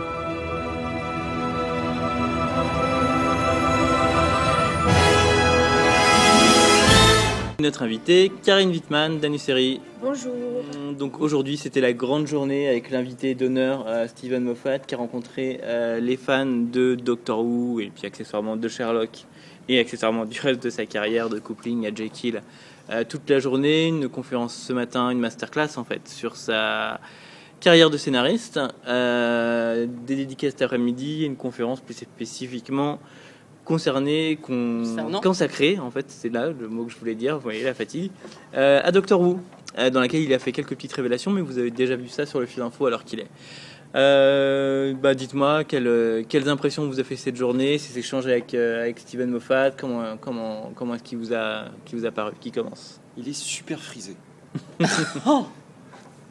T'es jaloux, hein? C'est vrai que t'es pas aussi frisé. Je suis beaucoup moins frisé que Steven Moffat. Et il a un, un sacré accent quand même. C'est ça Oh, Ah, ça il a passe non, bien, non, ça passe non, bien. passe. On, on comprend très très bien ce qu'il dit. euh, il est très drôle. Il est, euh, il est assez charismatique pour un scénariste. Ouais. Franchement, Très, Il- très Il charismatique, est très charismatique. C'est son point commun avec Russell Davis d'ailleurs. C'est, euh, on comprend pourquoi c'est pas compliqué pour lui de, de diriger une série parce qu'il a vraiment un aplomb. Et puis, bah, on s'en était déjà rendu compte en, en le rencontrant euh, avec d'autres journalistes, mais il a une faculté de répondre intelligemment à tout ce qu'on peut lui poser comme question. C'est un mec euh, fondamentalement brillant et euh, c'est rageant en fait. C'est rageant. C'est- C'est-à-dire que quand, quand on assiste à une conférence avec Steven Moffat, on boit ses paroles, littéralement. Il n'y a pas un truc qu'il dit qui n'est pas intéressant ou, ou en tout cas euh, que, qui, qui serait ennuyeux et qui permettrait de décrocher. C'est quand même des conférences en anglais intégrales. Le niveau de fatigue étant, on pourrait croire que par moment on a une absence, mais non. C'est, il capte l'attention. euh, et, et il a beau dire qu'il aurait bien aimé jouer le docteur quand il était gamin, mais qu'il ne pouvait pas être acteur, il, il est, c'est un très bon orateur. Et puis il est très fort parce que quand euh, il dit pas quelque chose d'intéressant, il dit quelque chose de drôle. C'est assez impressionnant. Et puis il réagit assez bien, il réagit au tac au tac euh, avec les, les salles d'à côté qui, euh, hurlaient. Il s'est servi de ça pour la conférence de cet après-midi. C'était plutôt marrant. Donc non, non, il est, il est, il est, il est vif. C'est super agréable d'avoir quelqu'un qui, qui rend autant aux gens. ça fait plaisir, quoi. Eh ben, c'est clair, moi je, peux que abonder dans votre sens. Euh, vraiment, euh, ouais, vas-y Karine. Et je voudrais juste dire, euh, euh, très impressionnée par Alain Carazé et Romain Nigita, euh, parce que euh, très sincèrement, euh, excellente question, que ce soit ce Mm, mm, matin, mm, sur sa carrière, ou cet après-midi, il n'y a pas une question qui était, qui était pas bien. Et j'en ai vu des conférences avec des journalistes. parfois, c'est vraiment à se demander, mais là, c'est pas le cas. C'est vraiment du niveau d'un Dalton Ross qui interviewe le cast de, de The Good Wife et la production de The Good Wife. Vraiment très très contente euh, que ce soit eux qui s'en soient occupés. Oui, Ouais. parce que ça pourrait, être, ça pourrait être assez frustrant en fait, parce que évidemment il y a énormément de journalistes ici, donc on ne veut pas non plus avoir tous une heure et demie avec Steven Moffat. Et euh, si en plus derrière les questions posées en conférence ne sont pas celles qu'on attend, alors que là, si, c'était vraiment les questions qu'on attendait sur le docteur. Ça, il y a une vraie, euh, il y a une vraie, nette, c'est vrai par rapport à d'autres festivals de séries, une vraie nette connaissance du public qui est dans la salle. un- ils savent que, que les gens qui sont venus voir Steven Moffat, ils connaissent, ils ont vu, ils sont des spécialistes. Ouais. Et, euh, et, et sachant ça et en ayant parfaitement conscience, ils n'ont aucune crainte à, à rentrer dans le vif du sujet sans passer euh, par, euh, par alors euh, le docteur c'est qui, le docteur Who Mmh. c'est Non, quoi. non, voilà. Présentez-nous le Voilà, docteur. c'est- c'était pas de l'introduction, c'était du pointu, comme tu Mm. disais euh, hier sur les interviews. C'était, euh, c'est les gens qui sont là. De toute façon, on l'a vite vu, c'est c'est les fans. Ils avaient tous vu la saison 6. Ils à étaient part déguisés, deux certains. personnes qui sont sorties de la conférence quand ça a commencé. Quand Alain a annoncé, donc on va aborder la saison 6, ceux qui ne l'ont pas vu et qui veulent pas savoir, vaut mieux partir. Deux personnes uniquement se sont levées. Ça vous donne une idée un peu du, du niveau Et de la salle. Et puis euh, aussi, euh, la traductrice, euh, pratiquement pas du tout euh, utile, puisque tout le monde comprenait euh, Bah, Oui, ce c'est qu'il vrai que parce la- qu'en fait, il parlait suffisamment euh, lentement pour que, et, et de façon intelligible pour que les gens comprennent ce qu'il dit, ce qui n'est pas le cas de, tout, de toute, toute personne qui parle en anglais. Ouais, ça se voyait très bien, tout le monde réagissait, Ouais, riait aux blagues voilà. en anglais. Ouais. Il a posé une question, levez la main si vous pensez que, toute la salle lève la main, tu dis ok c'est bon. Enfin, Et, et Et- ça, ça rassure en fait, parce qu'on a toujours tendance à dire que les Français savent pas parler anglais. Et il faut savoir ouais. que toutes les blagues sorties par Steven Moffat dans le temps réel, les gens riaient. Quand elles étaient traduites ensuite, personne. personne ne réagissait. Donc ça voulait dire que les gens avaient compris dès la première fois. Quoi. Mais il faut dire que pour le coup, elle avait quand même une, une, sac- enfin, une sacrée tendance à, à À détruire ou à oublier toutes les blagues. Ouais, Oui. les, les chutes étaient ratées. euh. Bon, euh, on va en parler très très brièvement parce que je- en fin d'année, quand les 13 épisodes seront passés, on reviendra dessus. Mais, euh, mais il y avait la projection des deux premiers épisodes de la, de la saison 6, euh, The Impossible Astronaut and the Day of the Moon. Euh, Aujourd'hui, euh, ben, toi Karen, qu'est-ce que tu as, que pensé de ces épisodes quand tu les as vus? Euh, J'ai adoré ce début de saison, très différent et en même temps très familier. on n'avait pas l'impression, enfin, c'était à la fois très différent de ce qui était fait auparavant dans, les, les premiers de saison et à la fois pas du tout différent. On rentrait dedans, quoi. Et euh, non, non, euh, je suis, euh, c'est mes deux épisodes préférés de, cette saison, donc voilà, parce que j'ai beaucoup. Euh, non, non, j'étais vraiment super contente. Et euh, bon, évidemment, j'ai absolument pas. la- le début de scène. euh, alors, je sais pas si on a le droit au, spoil- au spoiler. Sur ces deux épisodes, c'est bon. Si vous bon. ne les avez pas vus, faites avance rapide, mais Ah, mais vous ouais. les avez. Puis là. si vous avez lu Euh, les critiques de Sullivan, vous connaissez tout l'épisode. Vous avez toutes les révélations de la première partie. Euh, donc. donc, euh, j'ai pas pensé une seule seconde qu'il est- qu'il était mort au moment de cette scène. Donc, pour moi, elle est un peu tom- tombée à, tombée à l'eau, mais euh, euh, parce que c'est c'est pas possible. Même, même, même 300 ans plus vieux, c'est quelque chose qui, qui viscéralement est pas possible euh, pour X, pour différentes raisons. C'est-à-dire qu'il peut pas mourir et qu'il a pas le droit de le faire mourir. Voilà, c'est simple. Et Ouais, puis, euh, je, trouve, je trouve que ça va plus loin en fait. Euh, enfin, tout le monde sait qu'il s'est pas fait vraiment tuer dans Mais cette pour scène-là. autant, tu te prends. Mais euh, ce qui est malin, c'est que tu te poses pas la question, ah, mince, est-ce qu'il est mort? C'est comment il va s'en Ouais, sortir ouais, de ça ouais, scénaristiquement parlant. C'est Voilà, ça. C'est le ça. réflexe. C'est Et le réflexe. Tu te je prends une baffe déjà, et après, c'est. Voilà. Mais non, mais moi, j'ai- voilà, j'ai pas Ah, eu ça. moi, je me suis. Moi, je me Non, prends moi, quand même. pas- Non, moi j'ai plus baffe. euh, comment il va faire. Et moi, ce que je trouve intéressant, c'est quand même euh, le, de jouer la réaction des autres personnages qui, eux, croient sincèrement à la Oui, mort du sont- docteur, notamment Amy et, et, et, euh, et Karen Gillan, euh, euh, qui peut être, et elle le prouve justement dans cette scène, une excellente actrice qui, c'est mon avis personnel, n'est pas forcément dans tous les épisodes. Euh, mais, mais, mais elle a du matériel à jouer qui est très très compliqué. Euh, et là elle, est, là, elle est brillante. euh, euh, sont Kingston Kingston est brillante Ouais. aussi, et Arthur Daville est, ouais, est et j'ai adoré le père de Shepard que j'ai. euh, ouais, Et les sont- deux Shepard. Oui, les deux Shepard, mais principal, le père, je l'ai trouvé, euh, Hmm. je l'ai trouvé absolument génial et euh, je trouve que c'est, euh, j'ai j'ai trouvé le clin d'œil vraiment sympathique, le fait, le fait de faire jouer le, le père et le fils dans la série euh, pour jouer le même rôle et euh, je trouve ça, je trouve, enfin, je trouve ça super charmant.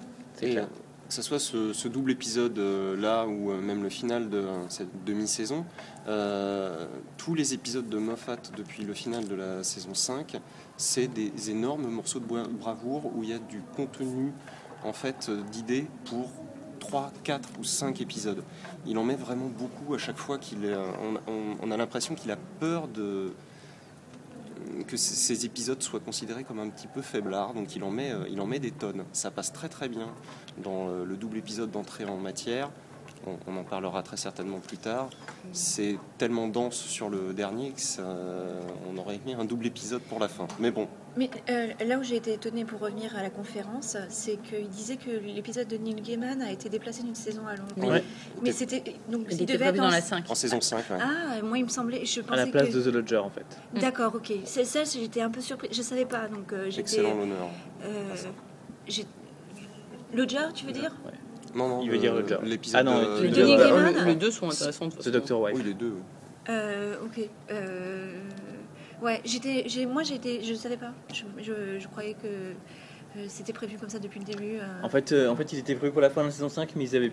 c'est un épisode très très coûteux Ouais. euh, à produire. avaient- et ils avaient plus d'argent. Et The The Lodger, c'est un épisode fini dans un appart, quoi. oui, tout à fait. Qui coûte rien.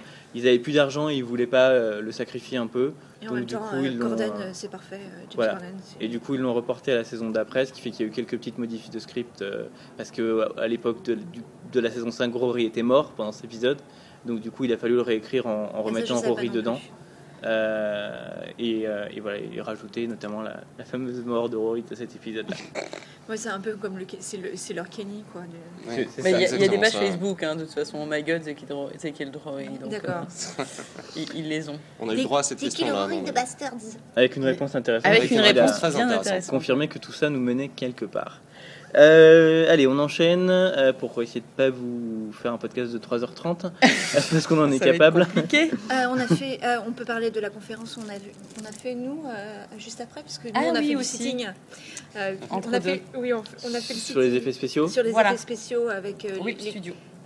oui, qui s'occupe du blog Motion Blur. Mhm. Et, Et- qui, par exemple, ont fait les effets spéciaux d'empreintes criminelles euh, Exactement. pour recréer le Voilà. Paris d'époque. Euh, bah, globalement, dès qu'il y a eu des, des effets de ce type sur les séries Making Prod, a priori, euh, Hmm. ils étaient dedans. Ils ont fait aussi des unitaires pour TF1, euh, des courts-métrages. euh, Ils ont, non, par- ils ont parlé du budget euh, aussi, savoir combien en France euh, ils consacraient au budget effets spéciaux euh, euh, donc, euh, par rapport au reste du budget. Donc c'est 1 ou 2% sur les séries à peu près. Euh, bon, sur emprunt criminel, à mon avis, c'est pas, c'est pas ce- on n'est pas dans le même euh, Ah, rapport. on n'est mais- pas sur la même façon Ouais. d'aborder les séries non plus. Oui, voilà. Mais euh, non, mais sur emprunt criminel, en revanche, ils sont pratiquement Oui, oui. tout a été mais, fait. euh, mais c'est voilà. Et après, c'est c'est pas Mimi Mati ou Julie Lescaut. Ce qu'il expliquait, c'est qu'il y avait aussi une. On va dire qu'il y, a- il y a la façon d'aborder les effets spéciaux qui est. on, on prend un script, on regarde là où il va falloir des effets spéciaux et on va faire un devis là-dessus. Et forcément, ça veut dire qu'il faut des choses un peu grandiloquentes. Et il y a eux euh, cette approche qui est on leur fournit un script et dedans ils le dépouillent pour repérer tous les points où ils peuvent faire économiser en fait à la production de quoi euh, réduire le, budget et donc permettre de débloquer du budget pour faire des effets si nécessaire. Donc il y a- cette notion de production value qui était assez intéressante dans, le travail qu'ils qu'ils exposaient. Je trouve ça absolument terrible ce que tu me racontes parce que c'est juste la preuve, c'est pas une révélation, je le sais au fond, mais c'est juste la preuve qu'il y a aucun, enfin qu'il a presque pas de producteur en France digne de ce nom qui bosse à la télé quoi. Ouais. C'est le travail d'un producteur que tu me racontes. On ne doit pas sous-traiter à, la- à une boîte d'effets spéciaux de scanner les scripts pour savoir Ouais. où est-ce qu'on économiserait de l'argent Ouais. sans des effets spéciaux. Putain, c'est le boulot d'un producteur quoi. Et, et c'est pour ça que la télévision anglaise a les production value- Ah, oui. values qu'elle a, alors que qu'ils ont le même budget que nous et que et qu'on voit qu'avec un- le budget que- où nous on fait euh, on fait un truc qui se passe dans deux rues et dans un appartement, on fait, fait pas ci, fait pas ça, et avec le même argent ils font Doctor Who quoi. Et des fois on s'arrache les cheveux, on se dit mais putain mais comment ils font pour et ben comme ça quoi. Euh, je veux dire, je- je- tu lis les scripts de Doctor Who, euh, ancienne époque, nouvelle époque. À chaque fois qu'il y a un- le scénariste lui-même, je veux dire, au-delà, avant de même d'entrer dans la prod, il tape FX quand il sait que ça va être un plan numérique. Après, il en rediscute avec la prod. Il y a des producteurs qui sont là. Enfin, les- de- de- dans la, la chaîne, ils savent, euh, ils- ils- la chaîne de production, c'est déjà préparé ça. Mais euh, c'était Damien Mar Mar Maric hein. Marie. Ouais. Mar- bon, Damien, on va dire Damien.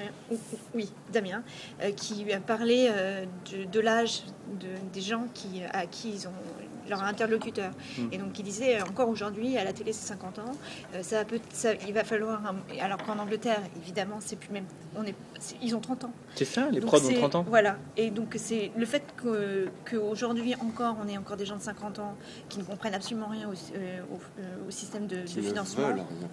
C'est surtout ça. C'est plus ça, C'est qu'ils veulent pas- s'adapter. Ils, ils n'ont pas, pas changer. envie Parce de sont- changer. Ils en sont parfaitement capables.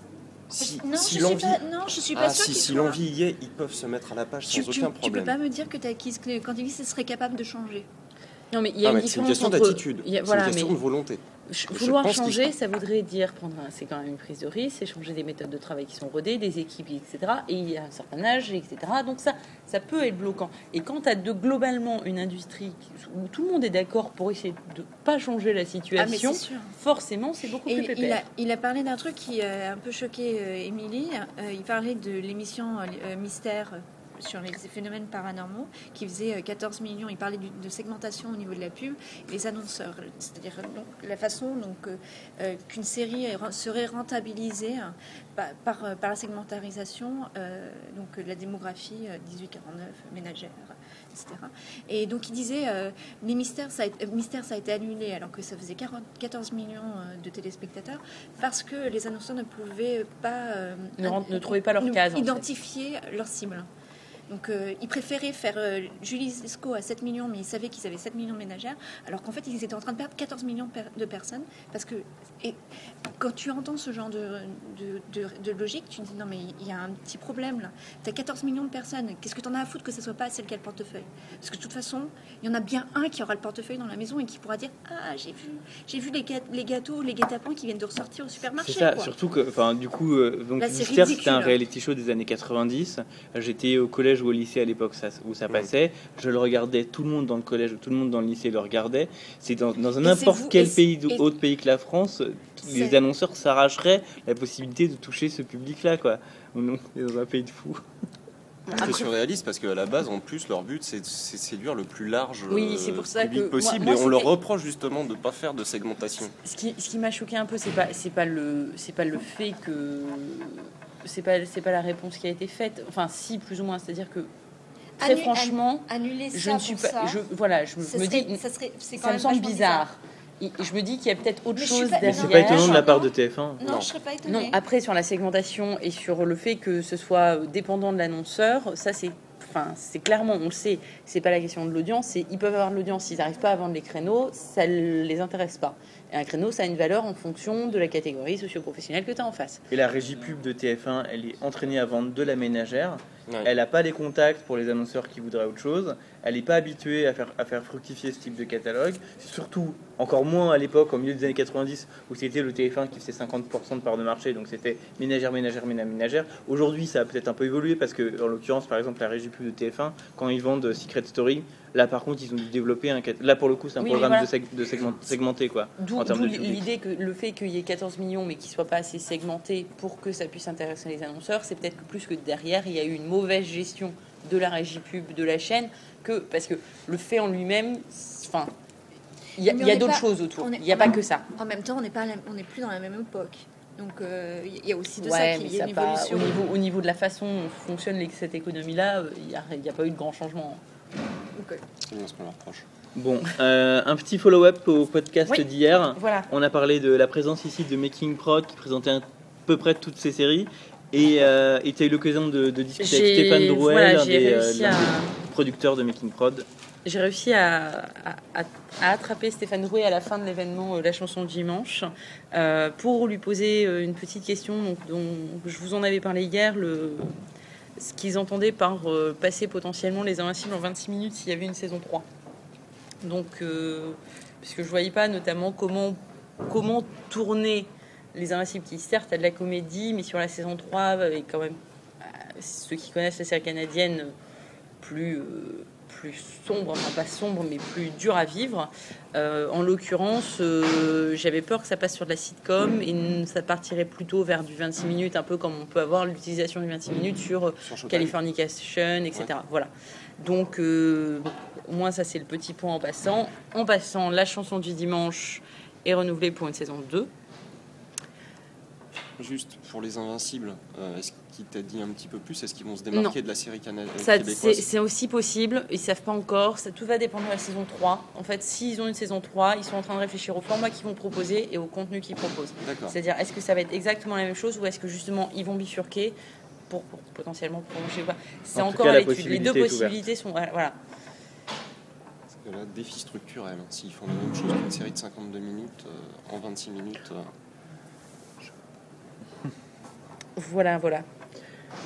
Euh, très bien. Euh, Désolé pour le bruit, hein. c'est le démontage qui commence. Nous sommes en fin de Comic Con. on va nous jeter par la fenêtre dans pas longtemps. Euh, euh, pour, euh, pour terminer cette, cette journée de dimanche, pour terminer cette Comic Con, il y a les projections euh, en avant-première du premier épisode de, de la série Falling Skies, euh, série de SF qui vient de commencer tout juste il y a deux semaines, je crois, aux États-Unis. Euh, C'est une euh, série de quelle chaîne? Dis-moi, Dominique. TNT. TNT, avec Noah Wiley, les extraterrestres. Non pas débarquent, mais ont débarqué. C'est peut-être peu l'originalité euh, de, de la série. Bon, alors c'est euh, Steven Spielberg qui produit. euh, ça raconte l'histoire euh, d'un père et de ses trois enfants, un père euh, veuf, Suite à l'invasion. suite à l'invasion. Euh, donc un de ses fils a été enlevé par les extraterrestres, donc euh, il y a ça qui vient s'ajouter euh, au fait que son fils est devenu un militaire, que lui à la base c'était un prof d'histoire, devenu, plus ou moins militaire, un peu plus en charge des civils qu'autre chose.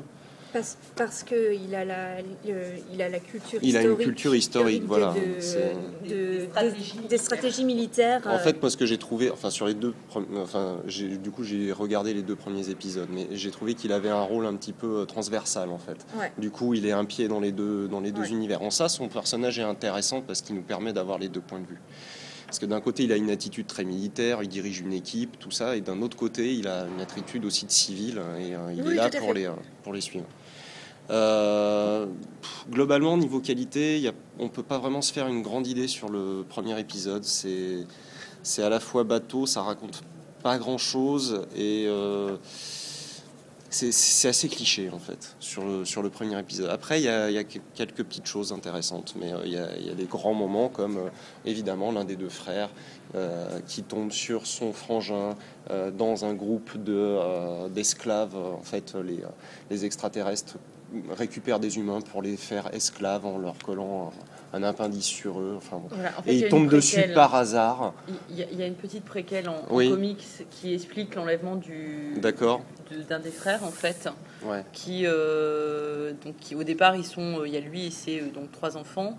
Et euh, il y a donc un de ses enfants qui est, euh, qui est kidnappé. euh, Il y a un camp où ils sont qui est attaqué. euh, il veut planquer les enfants qui partent en avant pendant que lui aide. Un des gamins se fait kidnapper. Et en fait, on comprend qu'ils font quelque chose à ces gamins à ce niveau-là, mais on ne Ouais, sait pas encore On quoi. sait pas encore quoi. Mais moi, ce que j'ai trouvé un petit peu gros, c'est qu'au détour d'une mission qui n'avait rien à voir avec ça, l'un des frangins tombe évidemment dessus. C'est un peu. Mais, mais en, même- en même temps, euh, tu, tu comprends que pour l'instant, on, on reste, on est super situé sur Boston. que Ouais. Pratiquement toute la ville a été plus ou moins rasée puisqu'il y a une onde magnétique, donc il n'y a plus rien qui fonctionne pratiquement. Donc euh, en fait, euh, ici, il y a les survivants, c'est-à-dire eux, par petits groupes, et, euh, et les, euh, les extraterrestres qui, euh, qui surveillent leurs- leurs esclaves.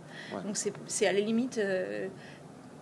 T'as raison, c'est un petit peu gros, mais, peu gros, j'ai trouvé. mais en, même- en même temps, ça n'est Oui, pas tant que ça. C'est pas illogique. C'est- oui, voilà, gros, c'est mais pas, c'est pas c'est illogique. c'est pas, oui, c'est pas, Oui, on peut se dire, oui, C'est pas déraisonnable. Voilà, oui, c'est pas comme si normalement il était en Floride et que coup, oui, euh, voilà, là, tu restes dans, tu restes dans une ville, c'est la ville qui est attaquée, tu sais pas, tu- au moment du premier épisode, tu sais pas ce qui s'est passé ailleurs, Euh, voilà. Enfin, dans, dans le scénario, j'ai pas trouvé de piste qui me tendait à prouver qu'en effet il se rapprochait d'un camp de- d'esclaves ou quoi que ce soit. Donc il n'y a rien qui m'amenait à ça. Du coup, Non, ça tout ce que tu vois, tout ce que tu vois, c'est qu'ils, servent de- d'esclaves et tu sais pas pourquoi. Tu sais pas pourquoi, bien sûr, Voilà. ça oui, y a pas de problème. Donc, euh, Mais après, je dirais, euh, faut, faut donner sa chance. C'est une. euh, parce que c'est très très bien produit. c'est très bien produit. C'est clairement une série d'été, dans le sens où c'est quand même plutôt léger. Ça n'a pas l'air hyper complexe à l'or- à l'origine. En même temps, c'est TNT, donc tu, Voilà, c'est- du câble basique, la TNT, euh, le- le- la chaîne TNT. TNT. ouais. We know drama, c'est leur, slogan. Oui. Donc c'est, très différent de ce qu'ils font. Oui, tout à fait. Puisqu'ils oui. font de la science jusqu'à présent, ils font du formula, ils ont fait du formula show, euh, policier ou médical, puisqu'ils ont aussi euh, Hawthorne avec euh, de Jada Pinkett Smith, c'est une catastrophe. Et euh, voilà, je leur ai dit au moins. ils font Men of a Certain Age, il me semble. Ils, fait- Oui. ils font aussi des, ils font des trucs extraterrestres. chronique, Mais euh, pour le truc, pour une, des ov- un- une série ovni, Oui, euh, Men of Certain Age, c'est complètement ovni. oui, Tu tout à fait. et tu- euh, je sais même pas si Orange pourrait la diffuser, tu vois. La façon dont est racontée l'invasion par les gosses, c'est, je trouve que c'est génial. T'as pas Mm. besoin Ah, de par voir. les dessins, oui. Oui, oui. j'ai trouvé Oui, ça ah oui, tout à fantastique. il l'avait diffusé déjà même euh, longtemps avant le, dé- le début de la série. Mais tu l'avait tu te oui, mais tu savais, tu, tu t'avais pas, tu ne savais pas vraiment que ça ne serait raconté que de cette façon, de cette façon-là. On te disait, oui, ça va commencer six mois après, mais on te disait pas plus que ça. On aurait pu avoir un flashback. Ouais, non, moi je m'attendais, je m'attendais pas de toute façon à avoir. Des... En fait, j'avais vu le début jusqu'aux premières scènes d'action, donc qu'ils avaient mis comme ça. J'ai pas eu le temps encore de voir les épisodes et j'ai lu les, les comics. Pardon. Donc, euh, non, moi j'étais plutôt euh, euh, sur- surprise de façon agréable de, de, de la, de la façon dont ils ont raconté l'invasion. Et j'ai trouvé ça vachement euh, différent. Allez, pour terminer, euh, Comic Con, nous, évidemment, puisque c'est notre euh, péché mignon, on vous parle beaucoup de séries, mais il y a aussi d'autres événements, notamment du cinéma. Et euh, est-ce que vous pouvez nous dire un petit mot Vous avez vu un film cet après-midi, une avant-première, un film de John Landis, si je dis pas de bêtises? Alors le titre français c'est Cadavre à l'appel et le Ouais. titre anglais c'est. Burke and Her. Hair, Hair. comme le, lièvre. Ouais. Avec euh, l'ami Simon Pegg. Voilà, le lien avec le village, en- il est là. Et Andy, Andy Serkis, pour les fans de, Alias du Gollum. Seigneur, oui, voilà, du Seigneur des Anneaux. Euh, mais moi Il j'ai a un pris gars. du poids depuis. hein. Il a grandi, il est Attends, il devenu. y euh, retourne, il y retourne. Il a le train beaucoup plus frais par contre. hein. ah, Oui, beaucoup oui. plus, ouais. Moi, moi, j'ai un gros girl crush euh, sur, euh, sur Simon. Sur Andy Serkis. Non, J'allais dire, Non, non, sur Gollum. je commençais à ouvrir les yeux grands comme ça. precious. J'adore les petits gars verts tout mecs. Non, non, j'ai j'ai un girl crush de- sur Simon Pegg depuis Paul. Alors, euh, j'ai beaucoup de mal à, j'ai beaucoup de mal à être objective quand je le vois à l'écran. Non, mais c'est c'est un, un film sympathique. Après, devrais c'est- lui demander s'il a pris du muscle, tu comprendras pourquoi si tu écoutes le podcast d'hier. Euh, voilà, c'est l'association de nom John Landis, euh, grand ré- réalisateur de série B à travers les âges. Euh, de l'autre côté, Simon Pegg. En fait, il aurait fallu que Simon Pegg rencontre euh, le John Landis d'il y a 30 ans pour faire un film formidable. Là, c'est un film agréable. C'est Oui, voilà, c'est, euh, c'est après, on peut théoriser longtemps sur le fait que les deux personnages principaux, dès la dixième minute de film, se disent eh ben, si on tuait des gens pour vendre des cadavres, euh, qui a un mode de fonctionnement, on va dire, un petit peu étrange, pour ne Moi, pas j'ai- dire. ouais, j'ai trouvé la scène où il, il commence à, à tuer des. des euh, Je suis pas convaincue que ce soit. Moi, en même temps, si tu veux, je rapproche ça à euh, Shaun of the Dead. Les zombies débarquent, où est-ce qu'on va être en sécurité Au pub. Pareil, le mode de réflexion est quand même. euh, Je croyais que tu allais dire le fait de tuer des gens, ça te dérange pas, mais Non, non, ça c'est à la rigueur. Je pense que j'ai quelques potes qui en Oui, effet me diraient. faut que tu bah ouais, de normal. Non, non, mais le, le fait que euh, très vite on arrive vers la dérision certaine ne me choque pas. J'ai trouvé quand même la scène où il commence à tenter de, de tuer des gens pour, euh, pour récupérer du fric. euh, j'ai trouvé qu'elle était quand même assez, assez drôle, même si elle était prévisible, je suis il tue, d'accord. il tue très mal. hein. Oui, ça, c'est sûr. Très, très mal. C'est pas des pros de la- du meurtre. Ils y vont, à la- ils, ils y vont euh, avec le couteau et la faucille. Et, Et j'aurais aimé qu'ils aillent un peu plus loin là-dedans et qu'ils se disent bon, faut pas qu'on tue directement, faut qu'on tue indirectement et qu'ils mettent en, en place de sortes de pièges pour que ça soit des accidents, tu sais. Là, ça m'aurait fait beaucoup plus rire en fait. Peut-être, mais quand même, tu- bon, effectivement, tu as raison, c'est prévisible. Ouais. Euh, La, la scène où ils, le- ils font tomber quelqu'un dans l'escalier et le type il se relève. Alors évidemment, tu vois le venir à 30, à 30 mètres. Euh, le type qui meurt d'une crise cardiaque au lieu de mourir avec la faucille aussi. Mais c'est en même temps, c'est- typiquement charmant, quoi. Et, euh, et le faire et le faire par amour surtout, quoi. Parce que c'est ça. Puisque C'est euh, une histoire d'amour. parce que Simon Pegg le fait principalement parce qu'il est tombé amoureux d'une actrice qui veut mettre en scène un Macbeth euh, féminin. Une très mauvaise actrice.